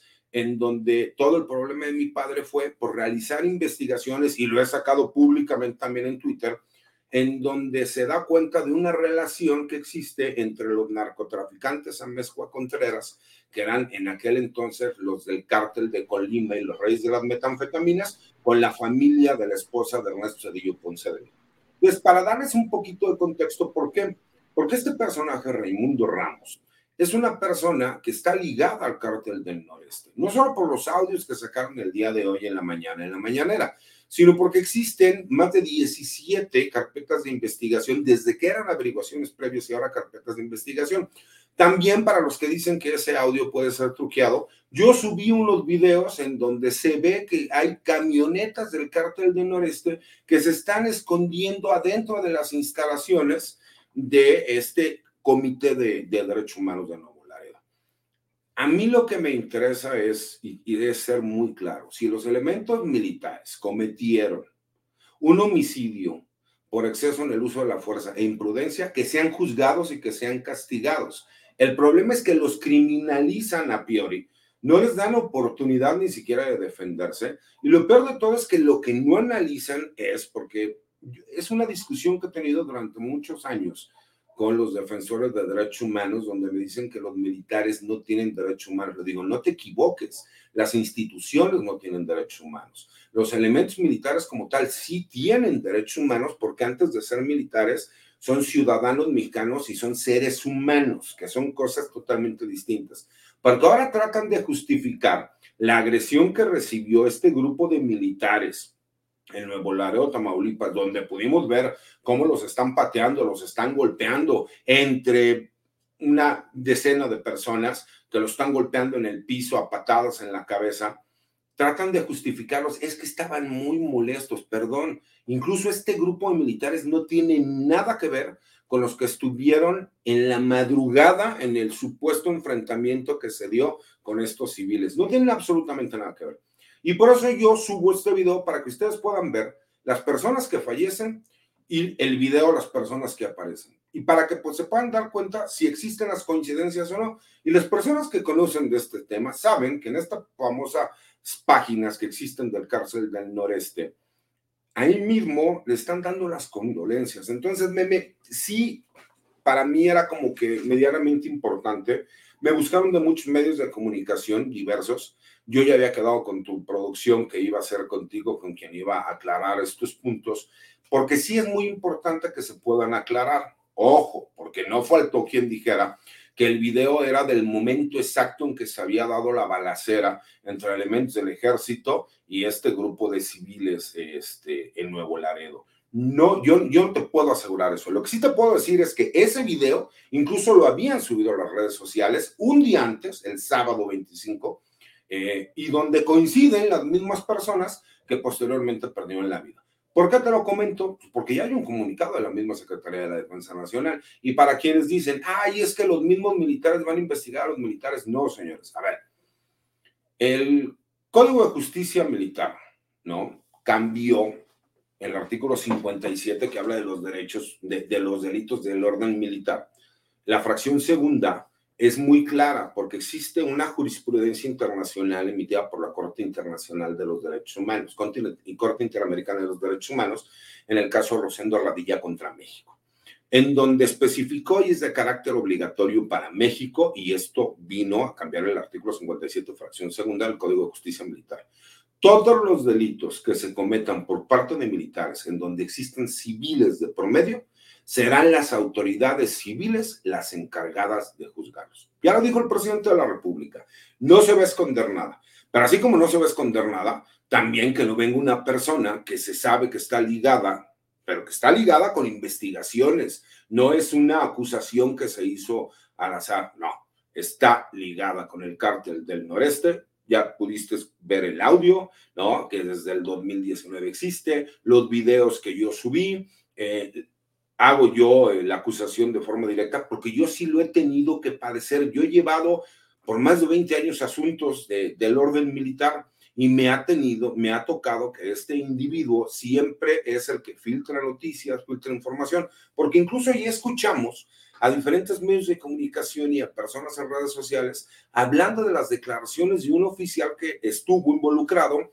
en este enfrentamiento o en este supuesto enfrentamiento. ¿no? Porque yo sí trato de ser justo, no, digo cosas que no me constan, pero ¿por qué violan el debido proceso del personal militar? ¿No? Este, para que puedan checar ustedes las personas que están ahí y posteriormente puedan ver las personas que fallecieron, para que vean que son las mismas personas. No, no, son jóvenes estudiantes, como decían. Desafortunadamente, muchos de ellos desde muy jóvenes son cooptados por el crimen organizado. Y que no nos hagamos tontos. Si una persona como Raimundo Ramos llegó exactamente en el momento en que empezaron las agresiones contra el personal militar, es que eso fue premeditado, meme. Yo no creo en las coincidencias, porque aparte de la forma de actuar del señor, el señor incluso estuvo ligado también en su momento a todas estas manifestaciones que se llevaban por partes de familiares para que el personal militar no estuviera operando en ciertas zonas. Esta es la forma como trabaja el crimen organizado y utiliza un personaje como Raimundo Ramos Vázquez. Yo lo he dicho públicamente, yo tengo una trayectoria de defensa de personal militar. He recibido por esto amenazas de muerte del mismo cártel del noreste que yo digo, a ver, pues si supuestamente estos jóvenes y estos muchachos no tenían nada que ver con el cártel del noreste, ¿por qué me tiene que amenazar el cártel del noreste? He recibido amenazas por hacer las acusaciones directas en contra de Raimundo Ramos Vázquez. Incluso medios de comunicación se le han pasado hablando de la situación de que ¿Cómo es posible que el hijo de Gutiérrez Rebollo? Pues sí, el hijo de Gutiérrez Rebollo se convirtió en especialista en derecho militar y tengo más de 20 años dedicándome a la defensa de personal militar por lo general en contra de la Secretaría de la Defensa Nacional, pero también con las autoridades federales cuando tiene que ver en cuanto a estos procesos. Y desafortunadamente todo lo que están haciendo perjudica no solo al personal militar que estaba involucrado directamente con la balacera, porque serán las autoridades quien tengan que juzgarlos, que incluso ya se encuentran puestos a disposición para que se haga el Berlín de responsabilidades. Pero cuando vienen con toda esta sarta de mentiras, me hierve la sangre de una forma, porque yo soy de las personas que toda la vida me he sabido cuidar solo, he salido, sabido echarle para adelante, pero que se aproveche una situación como esta para estar hablando de mi padre muerto, fallecido, pues digo, no sean cobardes, ¿no? Si quieren decir algo de mí, díganmelo a mí. Y más cuando quieren salir a defender a una persona como Raimundo Ramos Vázquez, que es una persona que está comprobado. Que no me crea, ahí están las investigaciones y lo podemos hacer y lo digo abiertamente ¿eh? para cualquier persona que nos esté viendo y que tú puedes ver ahí en los comentarios. Si no me creen, mostramos también en una próxima entrevista todas las carpetas de investigación que existen en su contra, más audios que existen y también más videos porque la persona, las personas que viven en Tamaulipas saben quién es este personaje y lo que han tenido que padecer, que el crimen organizado se ha apoderado desafortunadamente un lugar como Nuevo Laredo, donde no existe ni siquiera policía municipal. Y la policía estatal brilla por su ausencia. Las pocas personas que le pueden dar seguridad a la gente la Guardia Nacional y el Ejército Mexicano, porque ya ni siquiera se encuentra la Marina, mi querida Meme. Hay varias preguntas que justo las anoté porque creo que valen mucho la pena. La primera de estas es, acabas de mencionar algo que a mí me parece muy preocupante. No sé si sea el caso de otros eh, lugares, pero en Nuevo Laredo los civiles ciudadanos o, en este caso, Raimundo Ramos, están utilizando esa bandera de derechos humanos como un modus operandi para ayudar al narco a sacar a sus criminales o a que estén en impunidad, a que no sean detenidos? Sí, por supuesto. Ahí está el audio que sacaron hoy en la mañanera, en donde queda completamente claro. Ese audio ya existía desde hace tiempo. ¿no? Desde el año 2019. Incluso con la persona que lo ligan es uno de los líderes eh, con el que está en la llamada de, del cártel del noreste que fueron detenidos el año pasado, ¿no? Pero es el modus operandi que se maneja. ¿Por qué? Señores, por el amor de Dios, cuando, vienen a hablar del comité de Nuevo Laredo, yo sé que varios periodistas le han comprado la noticia. Yo sé que hay varios periodistas de, de izquierda que no quieren y no van a seguir queriendo al ejército. Y está bien, y yo sé también que tienen que hacer investigaciones, pero sean justos, no hablen de masacres, hablen de presunciones de homicidios, porque cuando ustedes ya están asegurando, también están violentando usted el debido proceso hacia el, personal militar. ¿Por qué? Porque la Secretaría de la Defensa Nacional ya se lavó las manos, ya emitió un, un, comunicado. Esto es lo que nosotros tenemos conocimiento. Y lo que está de por medio no solo los elementos militares que pudieron haber eh, disparado las armas de fuego, sino todos aquellos militares que no tuvieron nada que ver, incluso los que son agredidos y golpeados, que no tuvieron nada que ver con el, operativo. Entonces, traten de ser justos, hablan del respeto al derecho humano, respeten el debido proceso del personal militar. Ahora, otra pregunta. Eres abogado, eres experto en estos temas. En el video que y ahorita te voy a hacer la otra pregunta, pero en el video que le dio un vuelo todos medios de comunicación, el país, o sea, es el mismo video que no son los que tú subiste, sino es este, en donde utilizan el argumento de las, o sea, se ve como las Fuerzas Armadas dan balazos al aire, balazos al suelo para, o sea, para separar. Aquí hay algo raro en el actuar de las Fuerzas Armadas, te lo pregunto, porque eso es tema de investigación, eso es lo que, eso es lo que tendrán que investigar. Pero tú como experto ves que aquí se abusó de la fuerza, ves que aquí ¿Se rompió el protocolo de actuación con los ciudadanos? No, aquí yo lo que veo es que una provocación por parte de, los civiles, donde no existía, porque como yo tengo diferentes videos, no, no existió en ningún momento provocación por parte del personal militar. Incluso la justificación que ellos tratan de dar, ¿no? Es de que supuestamente la gente se encontraba muy molesta por el hecho que había sucedido en la madrugada y que por eso salieron a reclamar al personal militar. En el mismo video que tú estás viendo, meme, te das cuenta cómo lo dejan avanzar a los vehículos y cómo están a, la misma gente, la misma gente está asusando al personal militar. Ahí vemos al mismo Raimundo Ramos con una cámara, ¿sí me explicó? Porque lo ubico perfectamente. Sí, sí, sí, de hecho es el que está hablando y cuando sale y dice, no, corre, ajá. Hay otros videos en donde eh, inmediatamente le están aventando a, los, a las camionetas del ejército y a la grúa tabiques, eh, troncos, porque no querían que se llevaran el vehículo, pero el vehículo ya se habían hecho, ¿sí me explicó? Todas las, la, todas las periciales legales que se necesitaban y el vehículo se tenía que llevar resguardado o a la Fiscalía General de Justicia del Estado o a la Fiscalía General de la República, dependiendo quién iba, si se iba a traer por parte de la Fiscalía General de la República, eh, por haber militares de por medio, ¿no? Pero aquí mismo lo puedes ver, meme, hay, hay provocaciones en contra del personal militar. Pero este video, cuando tú lo ves fuera de contexto, dices, bueno, es que ¿qué le pasa a los militares? No. Claro, porque, o sea, no estás viendo que estás, o sea, tú ves a los civiles y ves que llevan sus celulares, que no están armados, o sea, que no traen nada. Y he estado escuchando justo a algunos periodistas que han defendido a Raimundo Ramos y han hablado en contra de las Fuerzas Armadas, el decir es que son ciudadanos que no están armados ¿Por qué el actuar? O sea, una bala al aire también es una bala que puede ser peligrosa, bala perdida en el suelo, rebota, etcétera. Entonces, sin tener contexto, sin ver los videos que tú subes, obviamente tú ves ciudadanos civiles que no están, o sea, que dices van desarmados y las Fuerzas Armadas están armadas.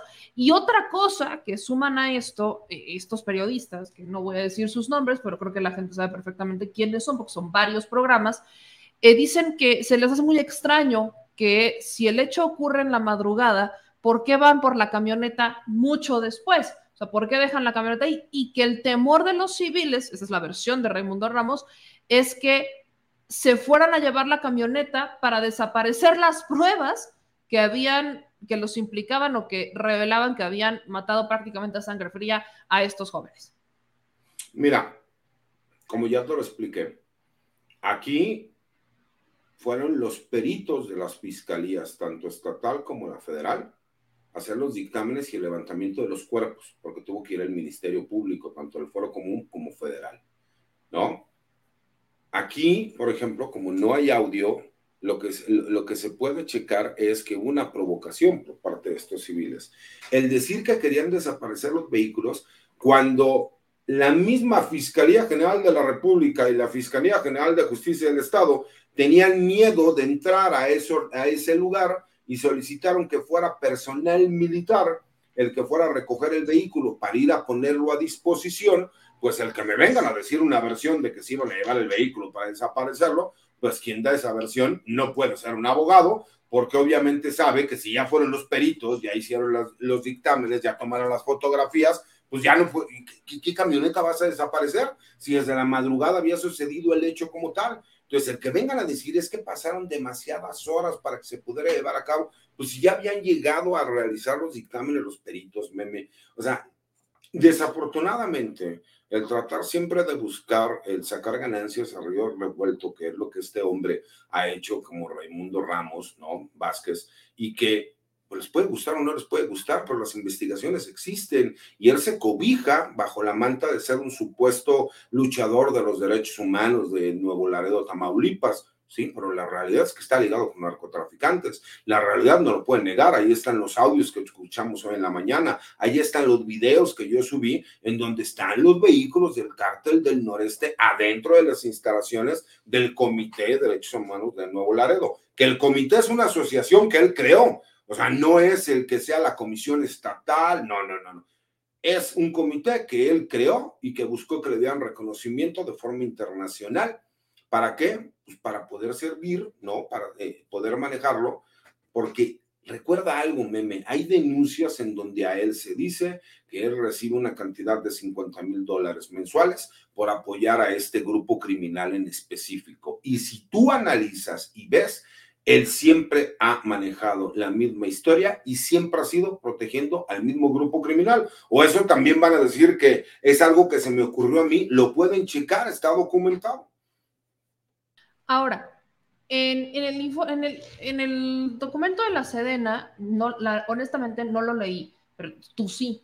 Ahí hablan sobre los jóvenes, porque yo o puse ahorita el diario del narco y de hecho fue de las primeras imágenes que compartimos el lunes hemos intentado al menos en este espacio dar todas las visiones para que se generen un criterio propio. Creo que tu opinión es de las más importantes. Pero una de las primeras fotos que sale es la del mando Willy. Este joven que estaba, es uno de los, de, los que muere en este, en este operativo. El diario del narco justo dice, los militares por fin se hacen respetar, ¿no? Y yo veo desde el lunes, he estado viendo los comentarios de la gente en ese mismo sentido Los militares se tienen que hacer respetar. Es hora de que respeten a los militares. Pregunta. ¿Cómo, cómo, es que mira, ni siquiera sé cómo planteártela, pero en el momento de hacerse respetar como militares, no se corre riesgo como civil. El militar en este momento eh, tiene completa capacidad de defenderse sin atentar contra la vida de civiles, como ocurrió, por ejemplo, en administraciones de Calderón, donde llamaban a los civiles, eh, ya sabes, Daños estos colaterales. daños colaterales, o estaban armados hasta los dientes, etcétera. En este momento, si las, ¿qué te incluso, qué tan necesario es que las Fuerzas Armadas, con el apoyo ciudadano que tienen, hoy se den a respetar ante los criminales? ¿Qué tanto es el poder que tienen los criminales como para que las Fuerzas Armadas digan, con permiso, hasta aquí? Mira, meme, yo sé que los- la- las Fuerzas Armadas tienen que darse a respetar. El problema es que el darse a respetar cuando tú tienes armas de fuego es muy peligroso, porque no es lo mismo, ¿no? Que un militar trae una, un arma de fuego y el civil no trae un arma de fuego, trae un palo, trae una piedra, ¿no? Eh, por supuesto que hay una gran diferencia. El problema viene aquí, y te quiero ser muy claro, yo siempre lo he dicho que el ejército no tendría que estar haciendo funciones de seguridad pública porque no es su obligación. Pero también siempre lo he dicho que ante la necesidad que hemos tenido por el abandono de los últimos 30 años de la función policial en el país, fue necesario utilizar a las Fuerzas Armadas para que fueran coadyuvantes de la seguridad pública. Y se creó una Guardia Nacional, que es una policía nacional, que le pusimos el nombre de Guardia Nacional porque así lo contempla nuestra constitución, para que venían a realizar ese trabajo. Pero la realidad es que si el personal militar realmente mató a personas que se encontraban desarmadas, cometieron un delito y tienen que ser juzgados. Pero de ahí a que quieran venir a justificar las agresiones a un grupo de militares diversos, porque la primera idea que tuvo la gente fue que por esos videos que tú pudiste, que, que has mostrado ahorita en tu programa, ahí cuando se hacen estos disparos al piso para disuadir a la población civil, ¿no? Y que chequen el manual del uso de la fuerza, porque dicen, es que ¿dónde lo justifica? Pues dice que incluso si la integridad física de los elementos, ya sea policíacos o, o fuerzas armadas, se encuentra en peligro su vida ante un peligro real e inminente, pueden hacer uso de la fuerza incluso letal. Si tú de forma disuasiva utilizas el arma de fuego, pues por supuesto que estás dando cumplimiento, ¿no? Pero la realidad, meme, no nos hagamos bolas, el que los vengan a crimin- criminalizar y a decir que ellos llegaron y que hicieron ejecuciones extrajudiciales, etcétera, etcétera, etcétera, es con lo que no puedo, porque nuevamente atacan de forma muy cobarde a elementos militares, porque una cosa es la Secretaría de la Defensa Nacional, que como institución puede ser una de las instituciones más fuertes del país, y otra cosa son los elementos militares, que si ellos cometieron un delito tienen que ser juzgados. Pero de que vengan a decir que estos jóvenes eran unos angelitos que no hacían absolutamente nada, pues es completamente falso, porque incluso en el mismo comunicado de la Secretaría de la Defensa Nacional se habla de que eran siete civiles uno está completamente ileso, otro recibió los primeros auxilios y se encuentra en el hospital y cinco fallecieron en la vida. Ese que se encuentra completamente ileso puede dar la versión de los hechos y ya tuvo que haber declarado ante la autoridad competente. Entonces no nos hagamos bolas ni quieran llegar a, a tergiversar las situaciones y que vemos a un personaje como Raimundo Ramos que viene a victimizarse cuando la realidad es que si realizaron las investigaciones que se tienen desde hace años, sabrían quién es este individuo que he tenido que padecer durante años en todos estos. Yo me tardé incluso en alguna ocasión siete años para poder sacar a dos elementos del ejército que gracias a las acusaciones falsas que había hecho Raimundo Ramos, se encontraron en la prisión militar hasta que pude demostrar por medio de un amparo directo que eran inocentes y que lo que él había asegurado era completamente mentira. Él no es ninguna autoridad para venir a decir que sucedieron los hechos de tal forma. Él puede decir que tienen la presunción de que sucedió algo o que las informaciones que a ellos les dieron les hace pensar que fue esto, pero será la autoridad quien lo determine, pero que lo utilice para él estar sacando propaganda de carácter personal y tratar de beneficiarse como siempre, porque ahora va a inhibir el trabajo de las Fuerzas Armadas en esa región del Nuevo Laredo y vamos a ver cómo entonces el, el cártel del noreste va a empezar a crecer y a tener mayor control y de actividades. ¿Por qué? Pues porque se va a inhibir el trabajo del ejército en esa zona.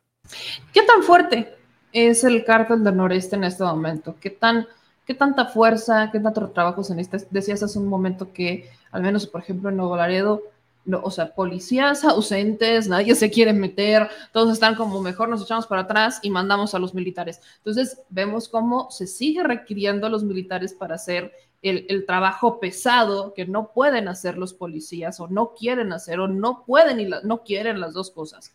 ¿Qué tan fuerte, qué tan pesado está el cártel del noreste? ¿Qué tan estructurado incluso está?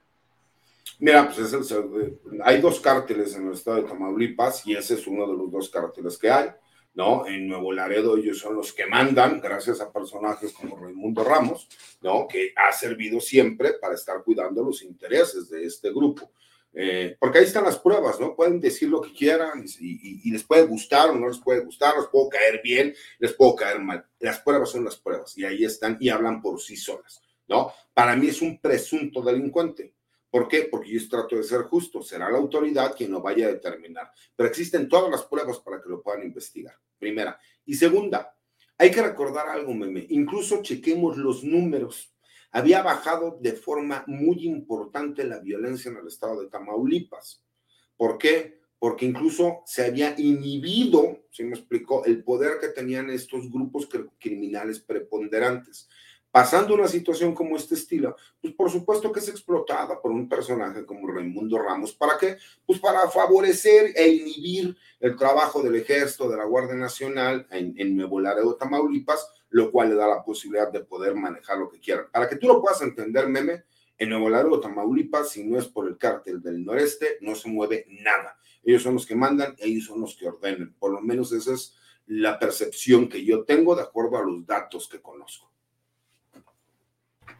Ahora, otra pregunta, mi querido César. ¿Consideras que se movió alguna estrategia para que el video que se difundió, que tienen todos los medios, etcétera, fuera el que prácticamente todos vieron y esos videos donde golpean a, los las, las Fuerzas Armadas, donde los están provocando, se desarticularan? Esto en las redes sociales. O sea, ¿consideras que hubo algún tipo de mano, estrategia o como le quieran llamar para atacar a las Fuerzas Armadas? A ver, meme, por supuesto. Yo lo he practicado incluso contigo, que la forma de operar de los grupos criminales es, inician con ciertos videos locales, los cuales siempre vienen después de las agresiones que realizan a los elementos militares y a su vez estos videos locales son retomados por los medios nacionales. Entonces ya lo dan como una realidad.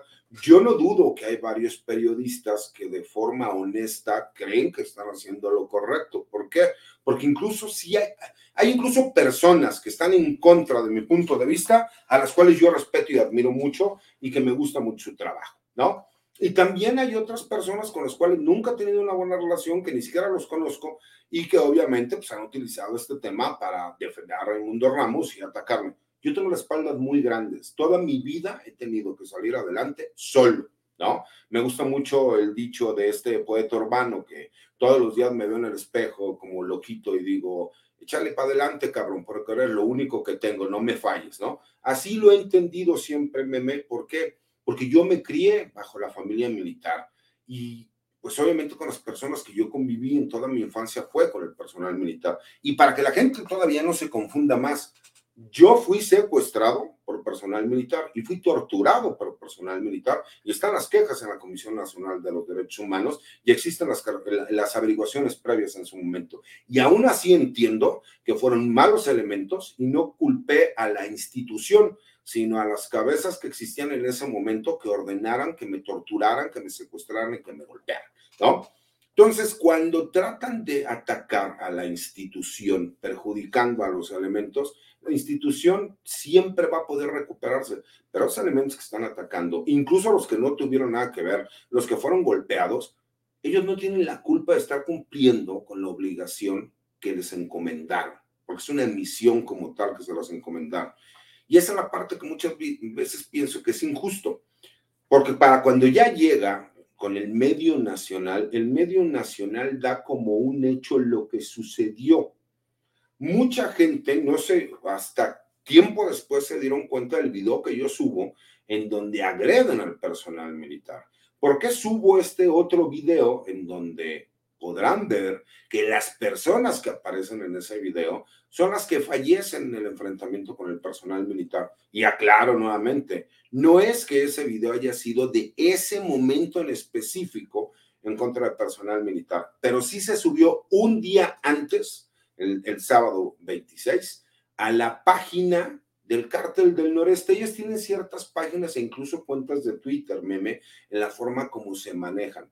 Y como yo te lo decía, así operan los grupos criminales. Por eso para cuando llega con los medios nacionales, dan como verdad un hecho que desafortunadamente están tan politizados los tiempos que prefieren darle veracidad a la versión de un individuo, que es lo que yo digo, por el amor de Dios, por lo menos vean a quién están tratando de, darle eh, voz cuando es una persona que está completamente ligado, ¿no? Investigado con este cártel del noreste y que yo para mí es un presunto delincuente, no puedo decir delincuente porque como soy un hombre de leyes y respeto que tendrá que ser la autoridad competente, pero para mí existen todos los elementos. Creo que más claro ni el agua, creo que no, no, no hay mayor duda de esto. Mi querido César, para cerrar, eh, solo dejar clara esta parte, creo que lo acabas de mencionar y es de, las cosas más importantes que he escuchado. Tú que fuiste víctima de un secuestro por parte, o sea, que, hubo elementos de las Fuerzas Armadas que te torturaron, dices, no culpo a la institución, son estas personas, ellos fueron. En este momento, ¿qué tanto ha cambiado la estructura militar a tal grado de decir, el argumento del Centro Pro y todo eso es que las Fuerzas Armadas están fuera de control, que no le están haciendo caso al presidente y a lo que está diciendo. Al inicio me dijiste, eso no es cierto. En este momento, las Fuerzas Armadas han cambiado a tal grado que ya no estamos en ese riesgo inminente de vivir lo que tú viviste o lo que pasó en la administración de Calderón? A ver, meme, la respuesta es tan clara como el video que yo subí. Vemos al personal militar que lo tienen tirado en el piso a dos elementos y le están pateando la cabeza entre una decena de personas al grado de que pudiesen haberlos lastimado hasta dejarlos inconscientes o perder la vida y que los disparos fueron disuasivos hacia el piso. Hace el sexenio pasado, hace dos sexenios, hace tres sexenios, hace cuatro sexenios, hubiéramos visto que los disparos hubieran sido hacia las personas. Entonces, por supuesto que existe un gran cambio. Incluso hay un gran sector de la sociedad que dijo, por fin los militares se defienden. Si algo hemos visto es un exceso por parte del personal militar en cuanto al respeto. Y es tan fácil que los ataquen, que los denosten. Señores, ellos salen toda la vida a arriesgar la vida, a arriesgar su libertad, ¿no? A arriesgar su buen nombre, su integridad física para protegernos, cuando no es su obligación. Ellos tendrían que estar encargados de la seguridad nacional. Y aún así, como misión que les encomendaron, ellos lo tratan de hacer en la mejor de sus capacidades y se han tratado de preparar para tener la proximidad social. ¿Tú crees que eso lo hubiéramos visto en el gobierno de Calderón? Por supuesto que no, me queda meme. Y si vemos a este, a este persona, a este elemento del ejército y a otro que vemos por ahí, cuando no les dan contexto, dicen, es que los militares se encuentran fuera de control. Yo le, le, recordaría al del Centro por Derechos Humanos que todos los días existen más de 25 mil interacciones entre personal militar y civiles en este país. 25 mil diarias. Imagínate cuántas tenemos en un año, meme. Son millones y millones y millones de interacciones diarias. ¿Cuántas recomendaciones de derechos humanos han existido en contra de la Secretaría de la Defensa Nacional? ¿Cuántos fallecidos ha habido o han existido en enfrentamientos con las Fuerzas Armadas. Por más que quieran magnificar los hechos, son números mínimos que no llegan ni al 0.1% las interacciones. Por eso, cuando la gente dice que el nivel de letalidad de las Fuerzas Armadas está por encima del promedio, pues es lógico, porque el día que nosotros veamos que el margen de letalidad entre los civiles y el personal militar está equiparable, entonces ese día preocupémonos porque la última barrera de defensa que tenemos en este país puede ser superada. Entonces, por más que me quieran, así como dicen, licenciado, no se puede justificar la muerte de civiles desarmados a manos del personal militar hasta que la, autoridad responsable lo determine que así fue, entonces es un delito y tiene que ser castigado. Pero no me quieran venir a justificar que llegaron a golpear a personal militar y que digan, es que la gente estaba enojada, por el amor de Dios, seamos parejos y justos en todos los aspectos. Me quiero César, más claro ni el agua. ¿En dónde te pueden seguir? Yo te agradezco siempre que vengas a este espacio porque dejas muchas cosas muy claras de una manera muy sencilla, sobre todo cuando son temas tan complicados que no entendemos el proceder, sobre todo de los militares, y hay mucha gente que respalda a las Fuerzas Armadas, hoy creo que más que nunca. Entonces, creo que insisto en que la gente te siga, en que te escuchen y en que vean lo que compartes en tus columnas y en tus redes sociales. Mira, me gustaría terminar diciendo a la gente que los derechos humanos son para humanos derechos, pero entiendo que no es nada más así, que los, los derechos humanos son para todos, incluso para los delincuentes. Por eso, les recuerdo que también el personal militar son seres humanos y también tienen derechos humanos y tienen derecho y merecen respeto al debido proceso. Mi, Twitter, que es la red social que más utilizo, es arroba César Gutipri. Para las personas que quieran pasar a saludarme, va a ser un placer. Y para las que también me quieran ir a mentar la madre porque no están de acuerdo con mi punto de vista, también son bien recibidos, no tengo mayor problema. Nada más, sin faltas de respeto. Mentadas de madre los puedo entender, pero falta de respeto los bloqueo. No tengo que andar este, como meme aguantando ahí este, personas indeseables. Esto lo hago por gusto, no por necesidad. Órale, mi querido César. Dice aquí el productor que eres César Cuevas Telles. ¿Ves? Esos son los tipos de insultos que no se aceptan. Para que vean, para, que no haya ningún problema. Porque a mí, por ejemplo, sí me gusta interactuar con la gente cuando tengo la oportunidad. Lo que pasa es que hay veces que me dicen, oiga, licenciado, ¿por qué no he utilizado Twitter últimamente? Porque entre que al chambita saco de pus, este, le digo que es un pendejo y me terminan a mí censurando la cuenta y a él no, y me explico, entre que tengo que trabajar porque tengo que pagar tres pensiones alimenticias, pues no se crean que puede estar todo el santo tiempo. Uno tiene cosas que hacer, ¿no? Sí, claro, lo básicamente. El productor porque tiene mujer rica que lo mantiene. Yo me explico las pensiones. Entonces está complicado, está complicado. Tan complicado, yo te entiendo, yo te entiendo, mi querido César. Arriba, los hombres y mujeres trabajadoras. Te mando un abrazo bien grande, mi querido César. Otro de vuelta, meme. Cuídense mucho. Buenas noches. Buenas noches. Pues ahí lo tienen, lo prometido es deuda. Justo les dije que íbamos a hacer esta entrevista con mi querido César Gutiérrez Priego para que ustedes tengan el panorama completo. Creo que le hemos dado la cobertura desde los distintos puntos de vista y desde las distintas, desde los distintos enfoques al asunto de Nuevo Laredo.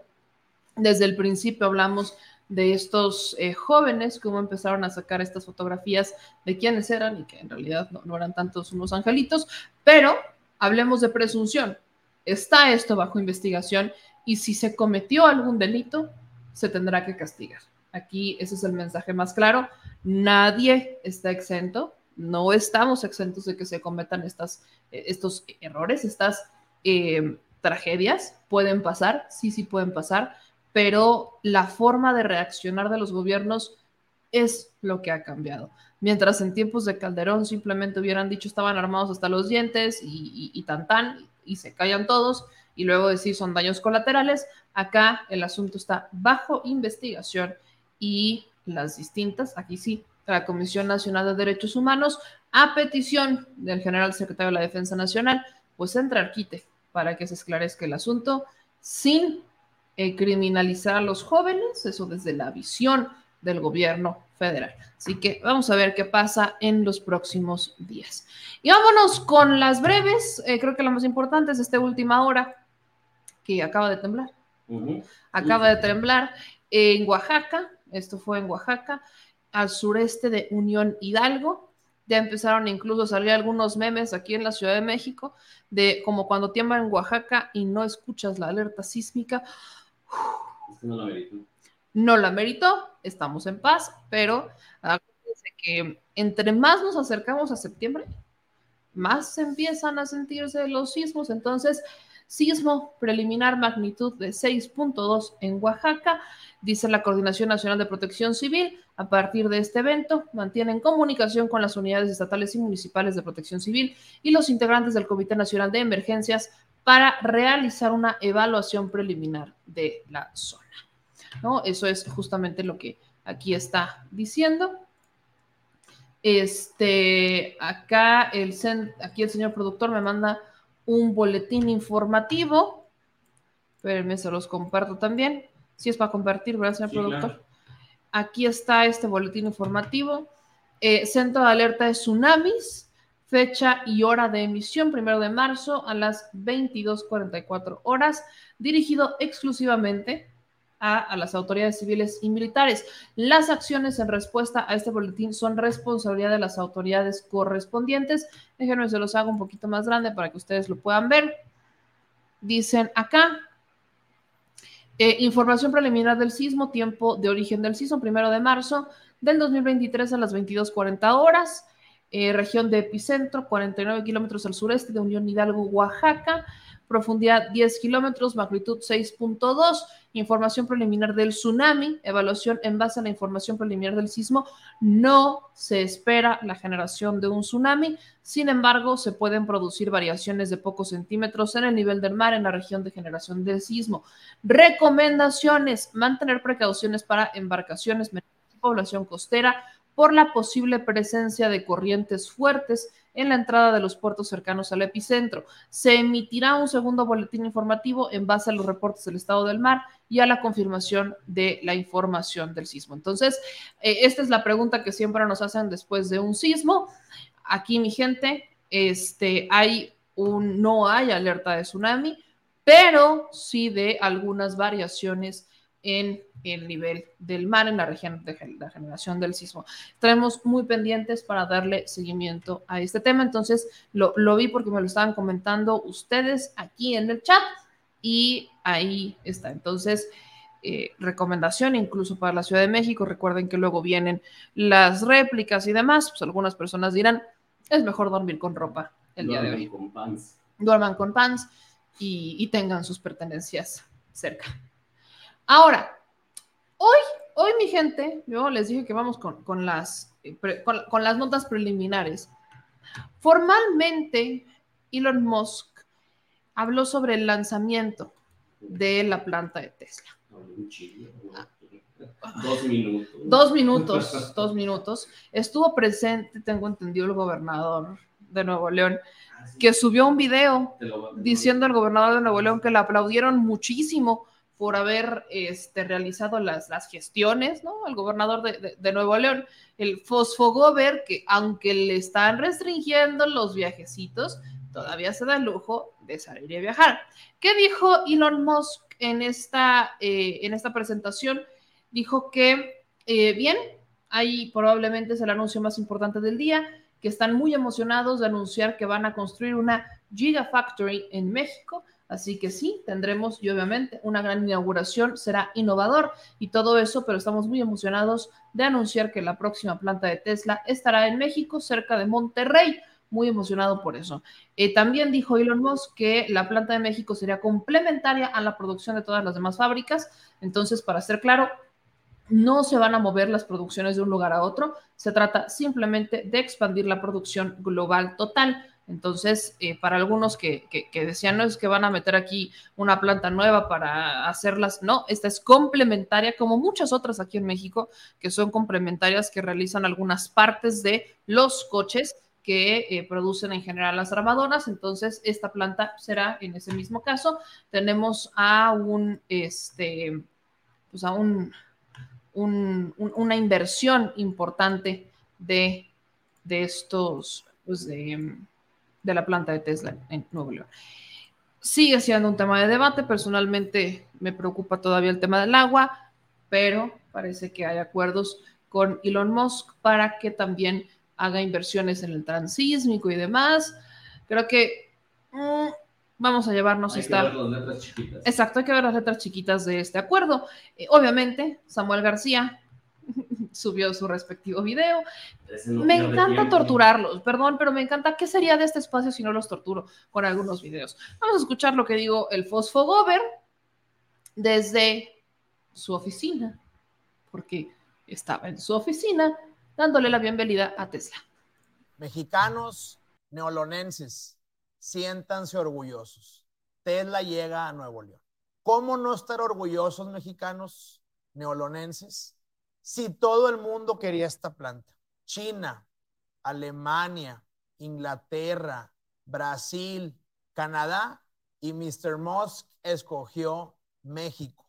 Quiero platicarles cómo inició esta inversión y cómo llegó hasta nuestro estado. Recién ganamos la elección y aún antes de tomar protesta, tuvimos varias giras a Texas. Además de conseguir vacunas para nuestros niños, también hicimos una apuesta al clúster empresarial de Texas. Y así fue como llegamos a Tesla. Nos dieron una visita guiada en la Gigafactory de Austin y al terminar, sus directivos, hoy grandes amigos de un servidor, nos dijeron que gran parte de los carros y camionetas de Tesla eran gracias a Nuevo León, porque de aquí se exportaba el aluminio, el metal, los componentes y hasta el cerebro, la computadora del carro. Ahí fue cuando empecé a soñar con Tesla. Y es como hoy Nuevo León puede soñar con el futuro. Nuevo León necesitaba a Tesla como Tesla hoy necesita a Nuevo León. Tienen muchas similitudes, hasta pareciere un traje a la medida.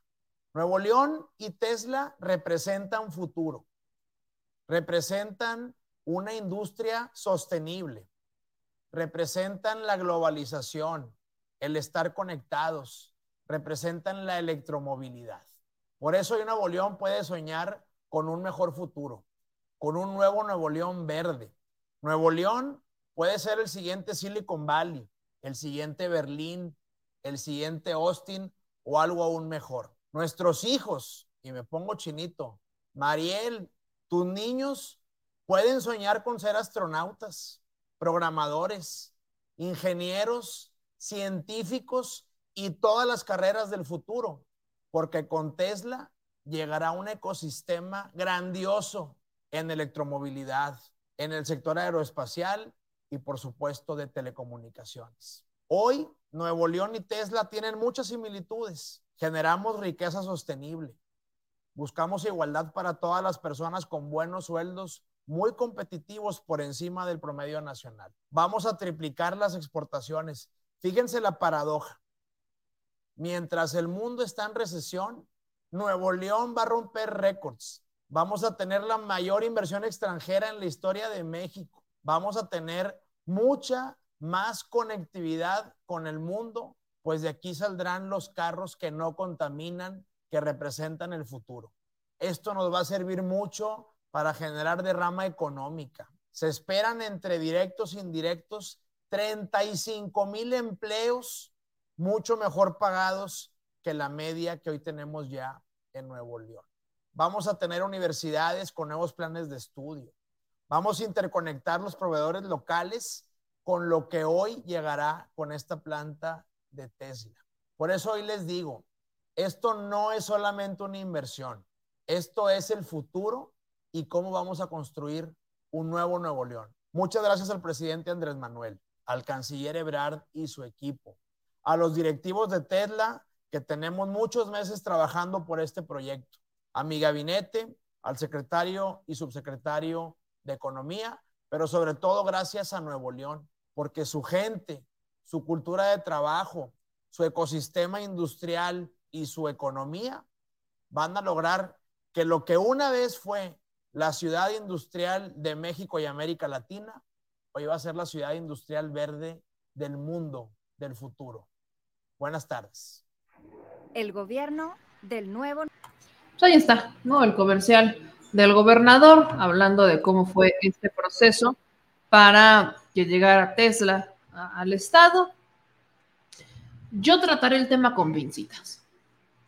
No solo porque hasta no ver, no creer, sino porque ya sabemos que a veces estas empresas, lejos de ser reguladas por los gobiernos, se les permite todo en nombre de la inversión privada externa. Entonces, aquí quiero ver que realmente contraten a la gente de Nuevo León, no que traigan gente de otros lugares, como por ejemplo se hizo incluso en Puebla, en Volkswagen, también en Guía, etcétera. Entonces, quiero ver que realmente contraten a la gente del Estado que les paguen justos, que sus contratos sean justos. Quiero ver que se regule el tema del agua, no como lo ha hecho el gobernador Samuel García con eh, las este, embotelladoras, ¿no? con FEMS, etcétera. Quiero ver cómo lleva el reto, porque no nada más es, ay, vamos a celebrar, qué maravilla, ya llegó Tesla. Hay muchos retos que tiene que superar y para como lo he visto en el tiempo que lleva gobernando, no tengo muchas esperanzas, así que habrá que ver. Ahora, amigas y amigos, eh, ustedes me han estado, me preguntaron mucho sobre el tema de, eh, de, Javier Collado, de Juan Collado, perdón, que si iba a salir de bote, que si no iba a salir del bote. Ayer platicábamos que la esposa, ¿no? De Yadira Carrillo eh, estaba sorprendida porque la Fiscalía de Querétaro había emitido hace dos años un documento que prácticamente exoneraba a Juan Collado, el famoso abogado del diablo, de el tema de Caja Libertad. Yo les dije aguas, porque Juan Collado no solamente está siendo investigado por lo de Caja Libertad, sino que hay muchas otras cosas que están alrededor de Juan Collado. Y dicho y hecho, eh, mientras Yadira pensaba que con ese documento ya se iba a poder llevar a su marido a su casa y regresar a su vida de, lujos y de tranquilidad y de vivir con más de 200 millones de dólares, pues resulta que no. Y aquí está Yadira Carrillo afuera del penal en plena desilusión, porque no, su marido no sale del bote. Así que quien les haya dicho que Juan Collado sale, al menos ahorita, no está fuera de sus broncas con la ley. Sí, hombre, ya me imaginaba eso, ya me imaginaba llevármelo de la mano.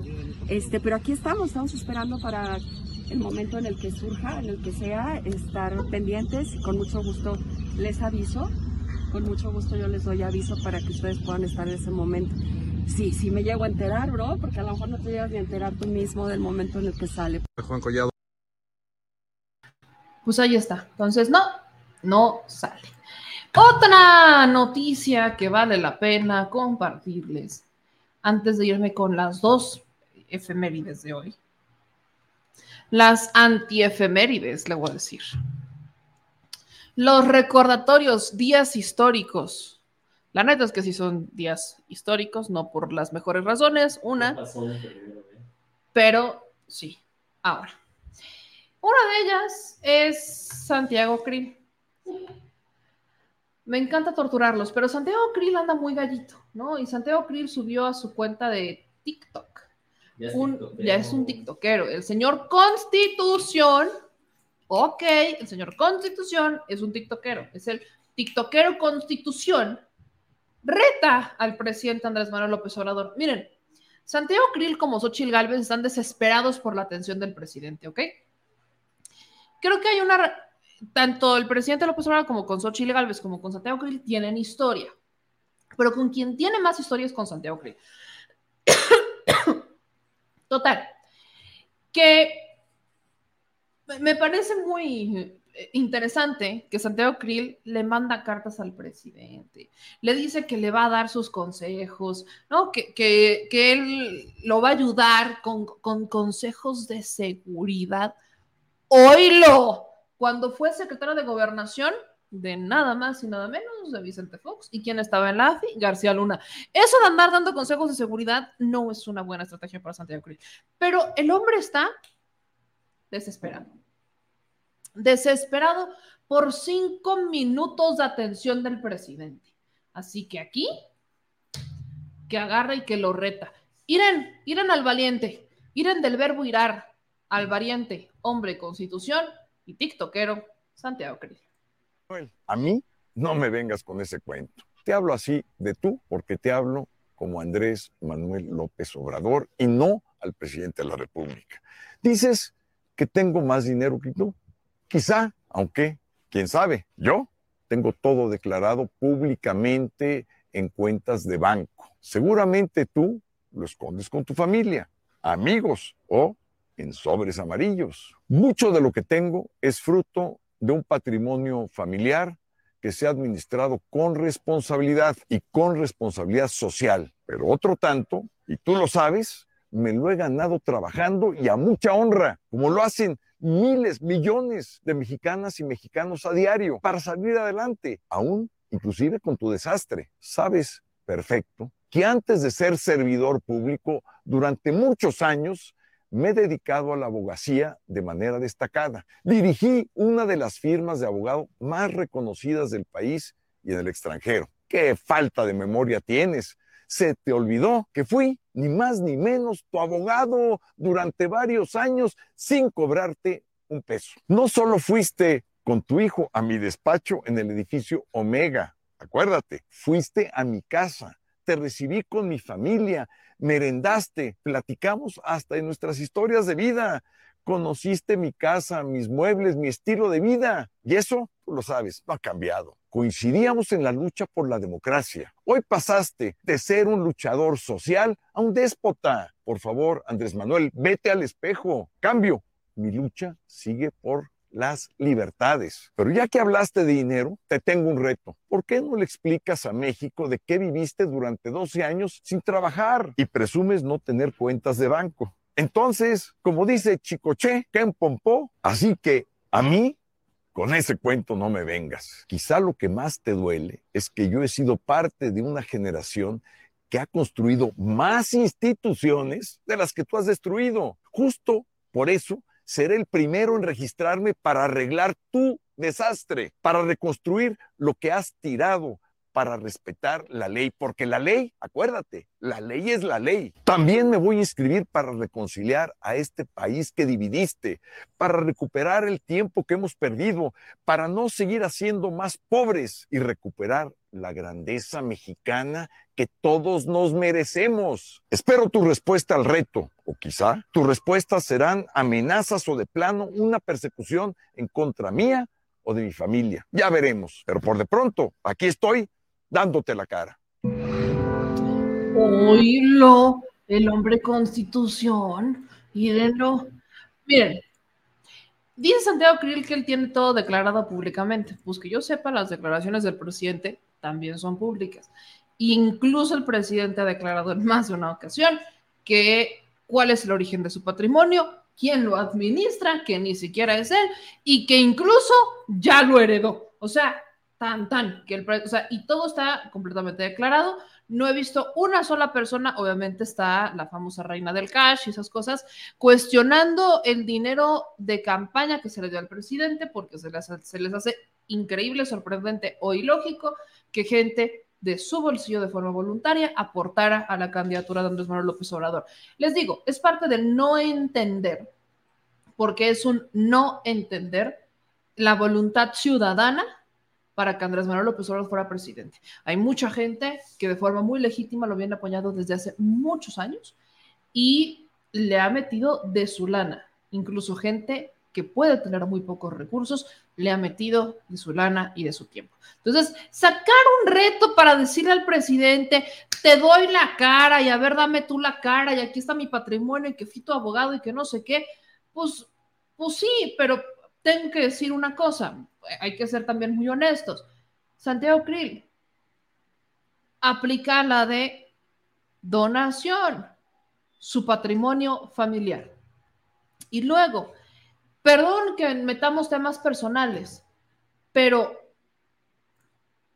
si dice que fue un abogado y que es un hombre de leyes y que no sé qué, y que por la derecha y que siempre es un hombre muy derecho y no sé qué tanto,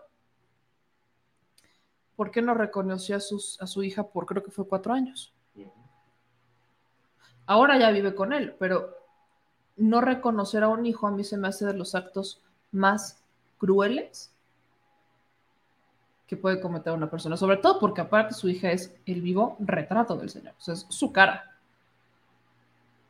Porque no, no reconoció a su hija durante cuatro años.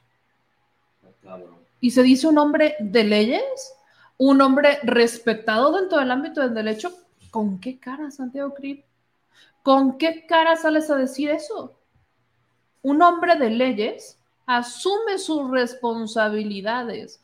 Un hombre de leyes cumple con sus obligaciones civiles, familiares, legales, políticas, lo que sea. Morales. Morales, éticas. Un hombre de leyes no se acobarda durante cuatro años y se niega a reconocer a un hijo. Un hombre de leyes no hace lo que tú hiciste. Y a eso súmenle que después este fue el señor que otorgó una cantidad de permisos absurdos a casinos que han sido cuestionados durante tantos años. O sea, Santiago Krill, no somos tontos. Santiago Krill, el pueblo tiene memoria. Que no se les olvide. De alguna manera quieren hacer su... ¿Y saben qué es lo peor? Que quieren hacer sus campañas políticas con el nombre de Andrés Manuel López Obrador. Tan poquito les alcanza el suyo. Que no, Santiago Krill, el hombre constitución, el del pasado super limpio, que no sé qué. ¿Por qué todos quieren hacer su campaña, propios y ajenos, con el nombre de Andrés Manuel López Obrador? ¿Por qué no se pueden valer por sus propios medios? Eso es algo que el pueblo nunca va a olvidar. Y ahora, otro tema de los que ya, porque ya estoy en la, en, la, en la recta super final de esto. La tigresa. Sí, señores, se nos fue, se nos fue la tigresa. El día de hoy se reportó que Irma Serrano, que no solo fue famosa por sus papeles en cine y el teatro, sino que también fue una mujer muy involucrada en la política. Fue diputada y senadora por Chiapas. Y encontré un video de Irma Serrano, que de hecho Irma Serrano apoyó mucho al presidente Andrés Manuel López Obrador, lo apoyó desde el 2006, no, no desde antes, apoyó al presidente López Obrador cuando el presidente fue candidato a la gobernatura de Tabasco. Desde ahí, Irma Serrano había apoyado al presidente Andrés Manuel López Obrador e incluso cuando tuvo diferencias con el presidente Andrés Manuel López Obrador, cuando el presidente ya era jefe de gobierno, Irma Serrano dijo que era muy buen gobernante. Hubo ahí algún tema personal, en algún momento dijo que era un ingrato, pero que era muy buen gobernante. Entonces, Irma Serrano fue una mujer de, izquierda. ¿Qué hizo Irma Serrano, honestamente, para los chiapanecos? Porque ella fue diputada y senadora por Chiapas. Creo que eso es algo que queda bastante ambiguo. No triunfó en la política, pero sí hay momentos destacables. Y uno de ellos fue su conflicto con Muñoz Ledo. Porque si alguien se traía un pleito casado con Muñoz Ledo, fue Irma Serrano desde hace mucho tiempo. De hecho, la razón del rompimiento de Irma Serrano con el PRD, porque ella fue diputada y senadora por el PRD y después se postuló ya por otro partido de izquierda más pequeño, la razón del rompimiento fue Muñoz Ledo.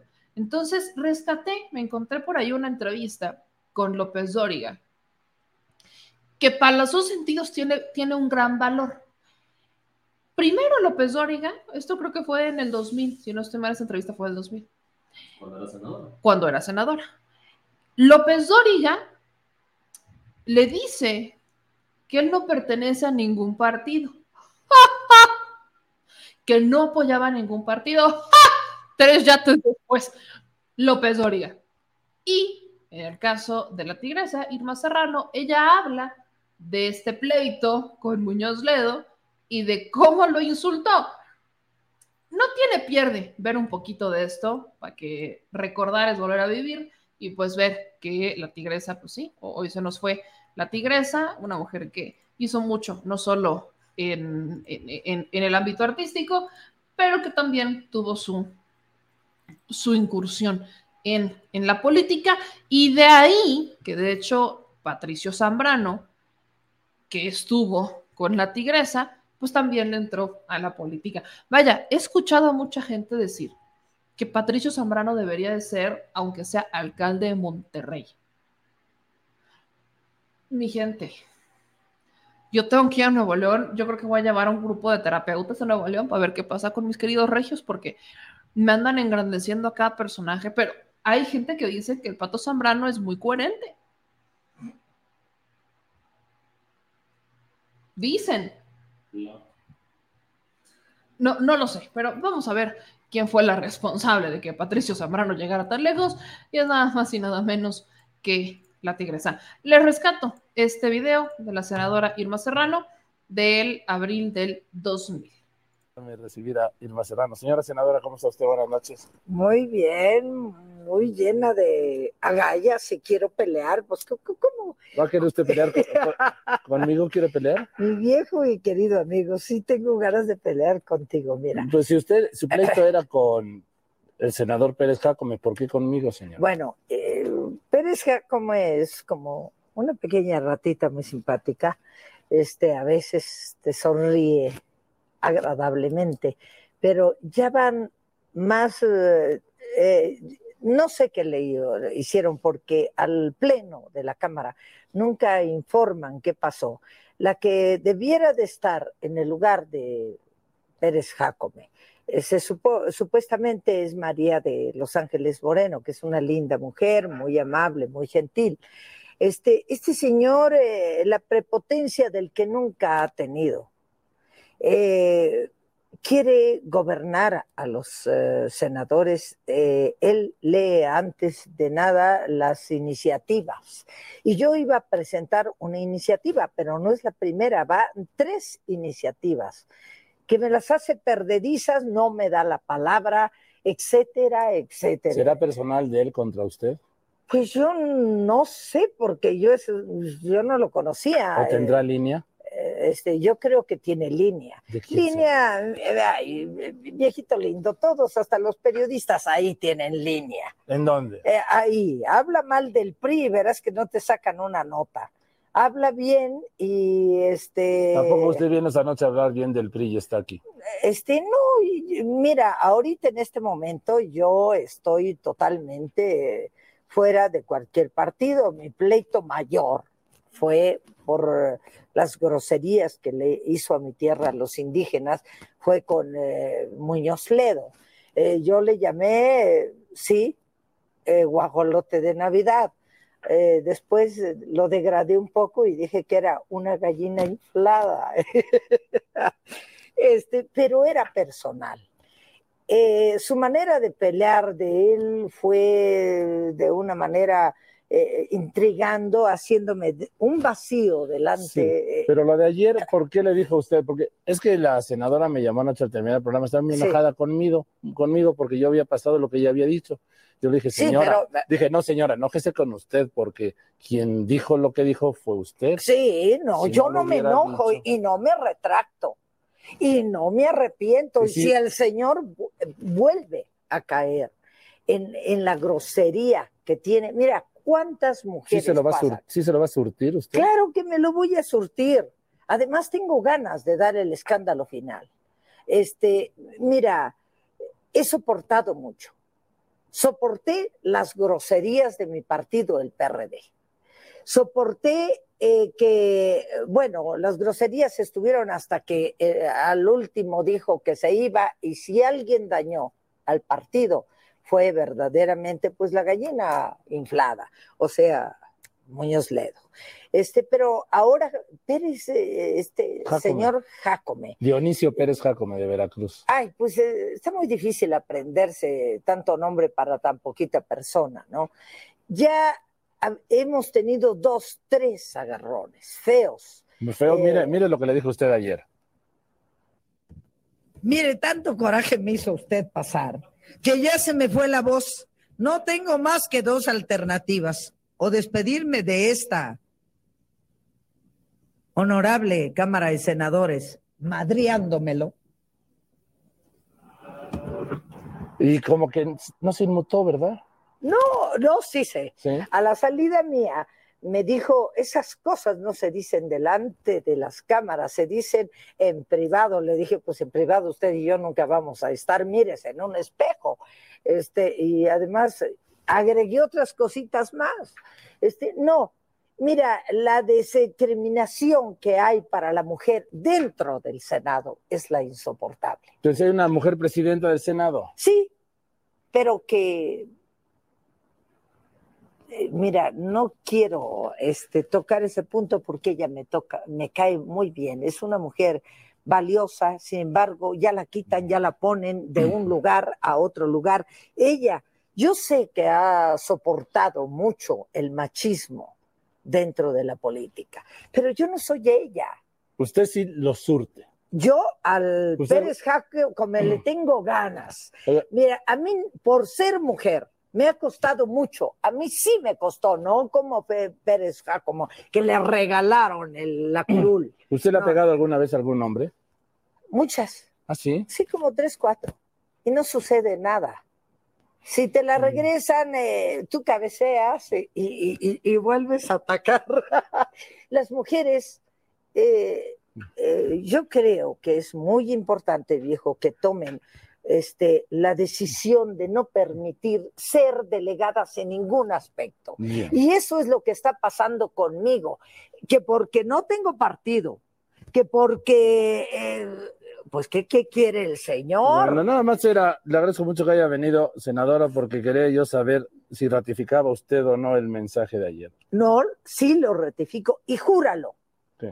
Júralo que si ese señor sigue en la mesa o hacen los priistas que, algo para que yo no asista, o eh, pues ya sabes, ahí está la fuerza, este, o yo no me voy sin darle su merecido a ese señor, que sepa lo que es una mujer, que está tratando de hacer un partido de mujeres de mujeres fuertes, de mujeres amazonas, no dejadas, ni tampoco que las ningune. Bueno, nada más. Y ya sé que, que, eres priista, así es que. ¿Yo? Sí. ¿Usted cuántos partidos lleva, señora? Yo uno. Bueno, déjeme despedirme porque nos tenemos que ir, ya están los de deporte, los tengo encima.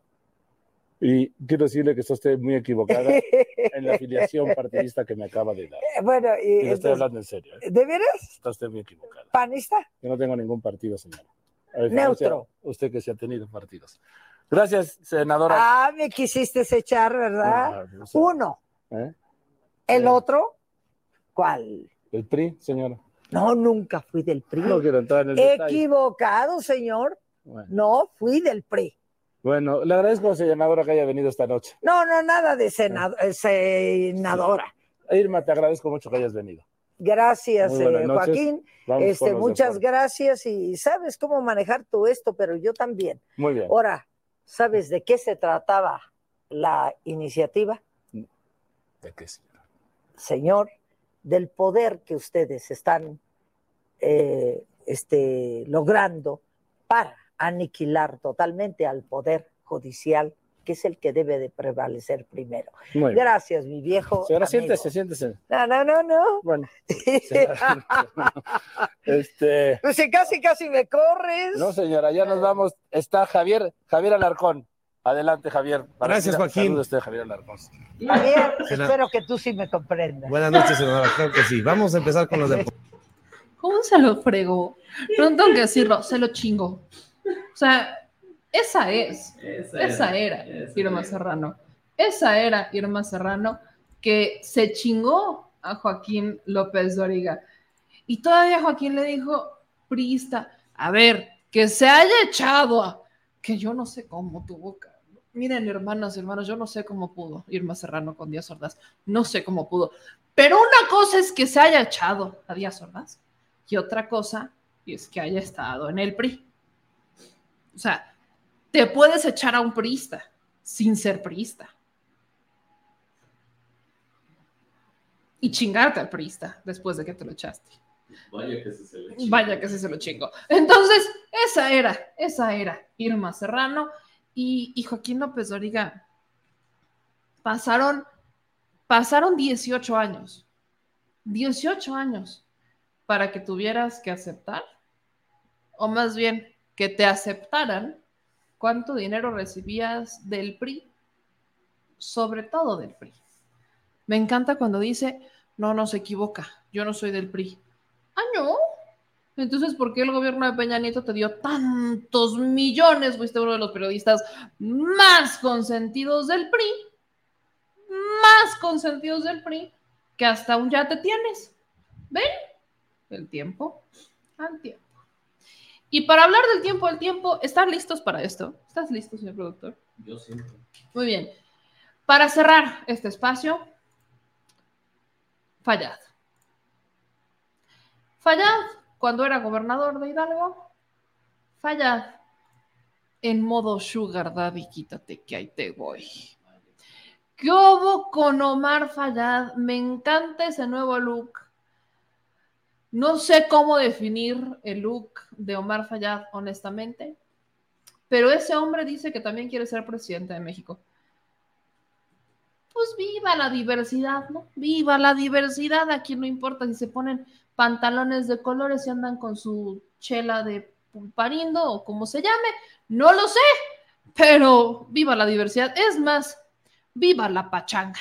Que, que, que, que, que, que, que, que, que viva la pachanga, que viva la pachanga. Ahí está Omar Fayad disfrutando pleno pachangón con sus amigos, los jovencitos, porque pues ninguno es de su edad, ¿verdad? Pues ahí está Omar Fayad. Vean, esa es la actitud, hermanos, esa es la actitud. Esa es la actitud de miércoles échenle para arriba, para arriba, eh, eh, eh, eh, Lord Fayad, Lord Fayad, eh, eh, eh, uh. Ahí está, Omar Fayad. Para que lo disfruten y se vayan a dormir temprano, porque si no, les va a salir un Omar Fayad de la buena suerte. Que pasen una excelente noche, mi gente linda. Aquí voy con algunos de sus comentarios.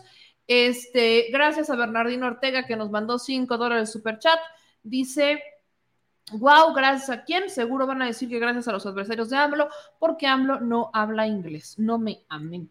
Dice Bernardino, también nos mandó otros dos dólares de super chat. Antes de AMLO, México estaba bien. Qué poca mm, mm, de krill. Feliciano también nos mandó cinco dólares. Saludos, meme. I love you. También nos mandó otros 10 dólares. Hola, buenas noches. Dice Leonel también aquí en sus comentarios, los militares se tienen que respetar. Si la gente quiere respeto, que respete a los militares. Eh, dice Amir, ¿por qué quieres que el presidente actúe como papá priista y de dedazo y cargada estilo priista, aunque diga que no? No, yo no quiero que haga eso. Al contrario, quiero que no le haga. Raúl dice, ¿tú a cuál le vas? A ninguno. Yo voy al que apoye al pueblo y al que el pueblo apoye. Va en esos dos sentidos. Eh, dice Armando, me, deja bla, bla, bla. Dices quién va a determinar el ciudadano. La pregunta es, ¿cuál es el método de la de cómo el ciudadano va a decidir la candidatura. Sabemos que es un método de encuestas, eh, es cuestionado el mismo método de encuestas al interior de Morena, pero parece, porque se ha hablado del tema, que va a haber debates, entonces se tendrán que separar del cargo para iniciar todo este proceso a partir de mediados de este año. Y muchas gracias y bienvenido a Javier Antonio Medina, que se convirtió en nuevo miembro de nuestro canal, y gracias a todas y todos ustedes. Que pasen una excelente noche, no se les olvide a todos que hay varias maneras de apoyarnos, sobre todo dejando sus likes. Esta es la primera. Ustedes ven un video, ven alguna de nuestras transmisiones, alguno de nuestros TikToks, alguno de nuestros Reels o de nuestros Shorts, y usted por aquí le da me gusta, lo comparte, se suscribe, deja sus comentarios y me ayuda a interactuar con otras personas. Si ustedes nos quieren ayudar de alguna manera adicional, porque dicen vamos a apoyar que para que se vayan a este a Coahuila, que para que vayamos a hacer los reportajes, eso, eso también obviamente es gracias a ustedes. Entonces, acuérdense que pueden hacernos ah, transferencias o pueden hacer donativos a través de nuestra cuenta de PayPal que está apareciendo en pantalla, pero que la encuentran como al Chile Meme justo así me buscan en PayPal, al Chile Meme Yamel, o en la liga que está en la descripción de nuestros videos de YouTube, ahí también lo van a encontrar y los va a dirigir automáticamente, o nos pueden ayudar con donativos voluntarios a nuestro número de cuenta de tarjeta Banamex 5204 1658 6774 9198 o a nuestra cuenta clave Banamex 0021 80 70 18 48 97 33 25. Yo soy Meme Yamel, les mando un beso gigante, cuídense mucho. Ya les dije, váyanse a dormir temprano porque si no les va a salir un Omar Fayad de la bala suerte. Soy productor. Que pasen una excelente noche. Nos vemos mañana a partir de las 9. Adiós.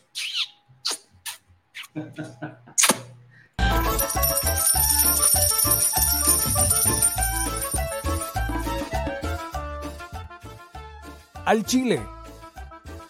Recuerda que una forma de apoyar nuestro proyecto e impulsarnos a generar más y mejor contenido es a través de los superchats en nuestras transmisiones en vivo.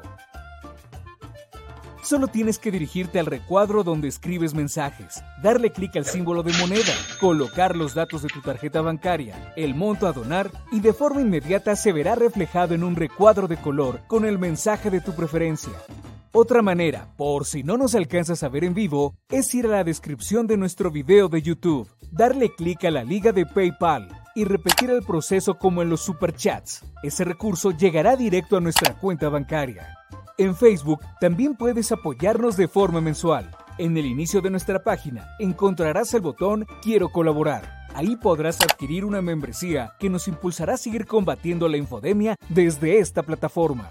Y si eres de los que no confía en la tecnología, puedes hacer un depósito o transferencia a nuestro número de tarjeta Banamex, desde cualquier establecimiento, banco y hasta tu aplicación móvil. Anótalo. El número es 4766-8415-9203-0897. Recuerda, esto es completamente voluntario. Y es una forma de apoyar e involucrarte más con este proyecto independiente. Hazlo tuyo y comparte.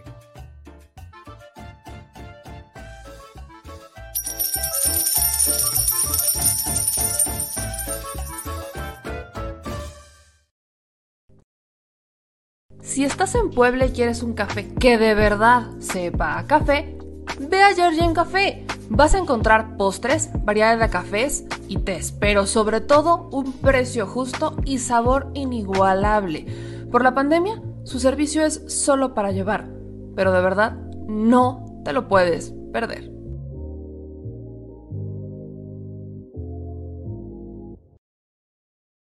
Al chile, la indiferencia es el peor enemigo de todos y más de los animales. Los últimos datos del INEGI señalan que en México existen cerca de 18 millones de perros y alrededor del 70% viven en las calles, es decir, casi 13 millones han sido abandonados, extraviados o nacieron en las calles. Esto posiciona a México como el primer país de América Latina con mayor índice de perros abandonados y también con mayor indiferencia al tema. El abandono es un fenómeno que afecta a perros y gatos de todo tipo, no entiende de edades o de razas. El 20% de perros y el 11% de gatos abandonados son de pura raza, mientras que el resto son mestizos. Por otro lado, la mayoría de perros y gatos llegan al refugio en la edad adulta, aunque también son recogidos cachorros y animales de edad avanzada. El maltrato animal también está presente y nuestro país aún está en pañales, pese a que se está comenzando a legislar para crear sanciones más severas a quienes cometan ese tipo de delitos. Por eso es importante la participación ciudadana y pedimos tu ayuda.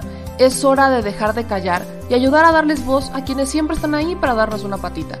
Educar, esterilizar, identificar, reflexionar y adoptar es básico para revertir la tendencia pero si tú no tienes la posibilidad de adoptar o rescatar, ayuda a diferentes organizaciones que ya lo hacen.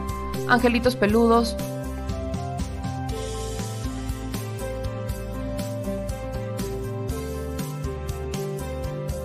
Amor sin raza.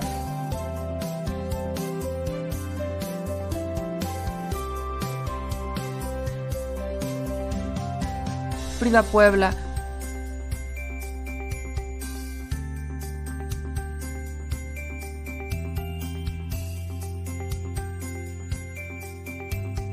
Rivera Rescue,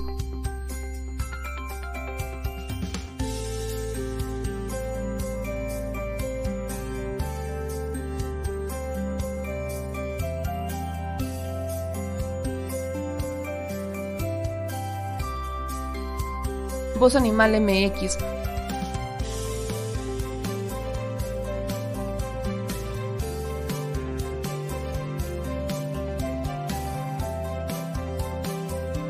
el albergue San Cristóbal,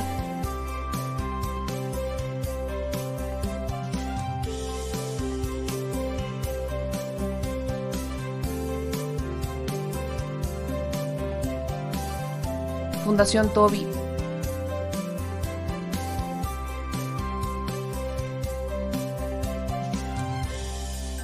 o Patitas Invisibles son algunas de las organizaciones a las que constantemente donamos y apoyamos, pero no es suficiente. Ayúdanos a que sean más voces las que salven vidas. Sus patitas, de verdad, pueden salvar tu vida. difunde y dona.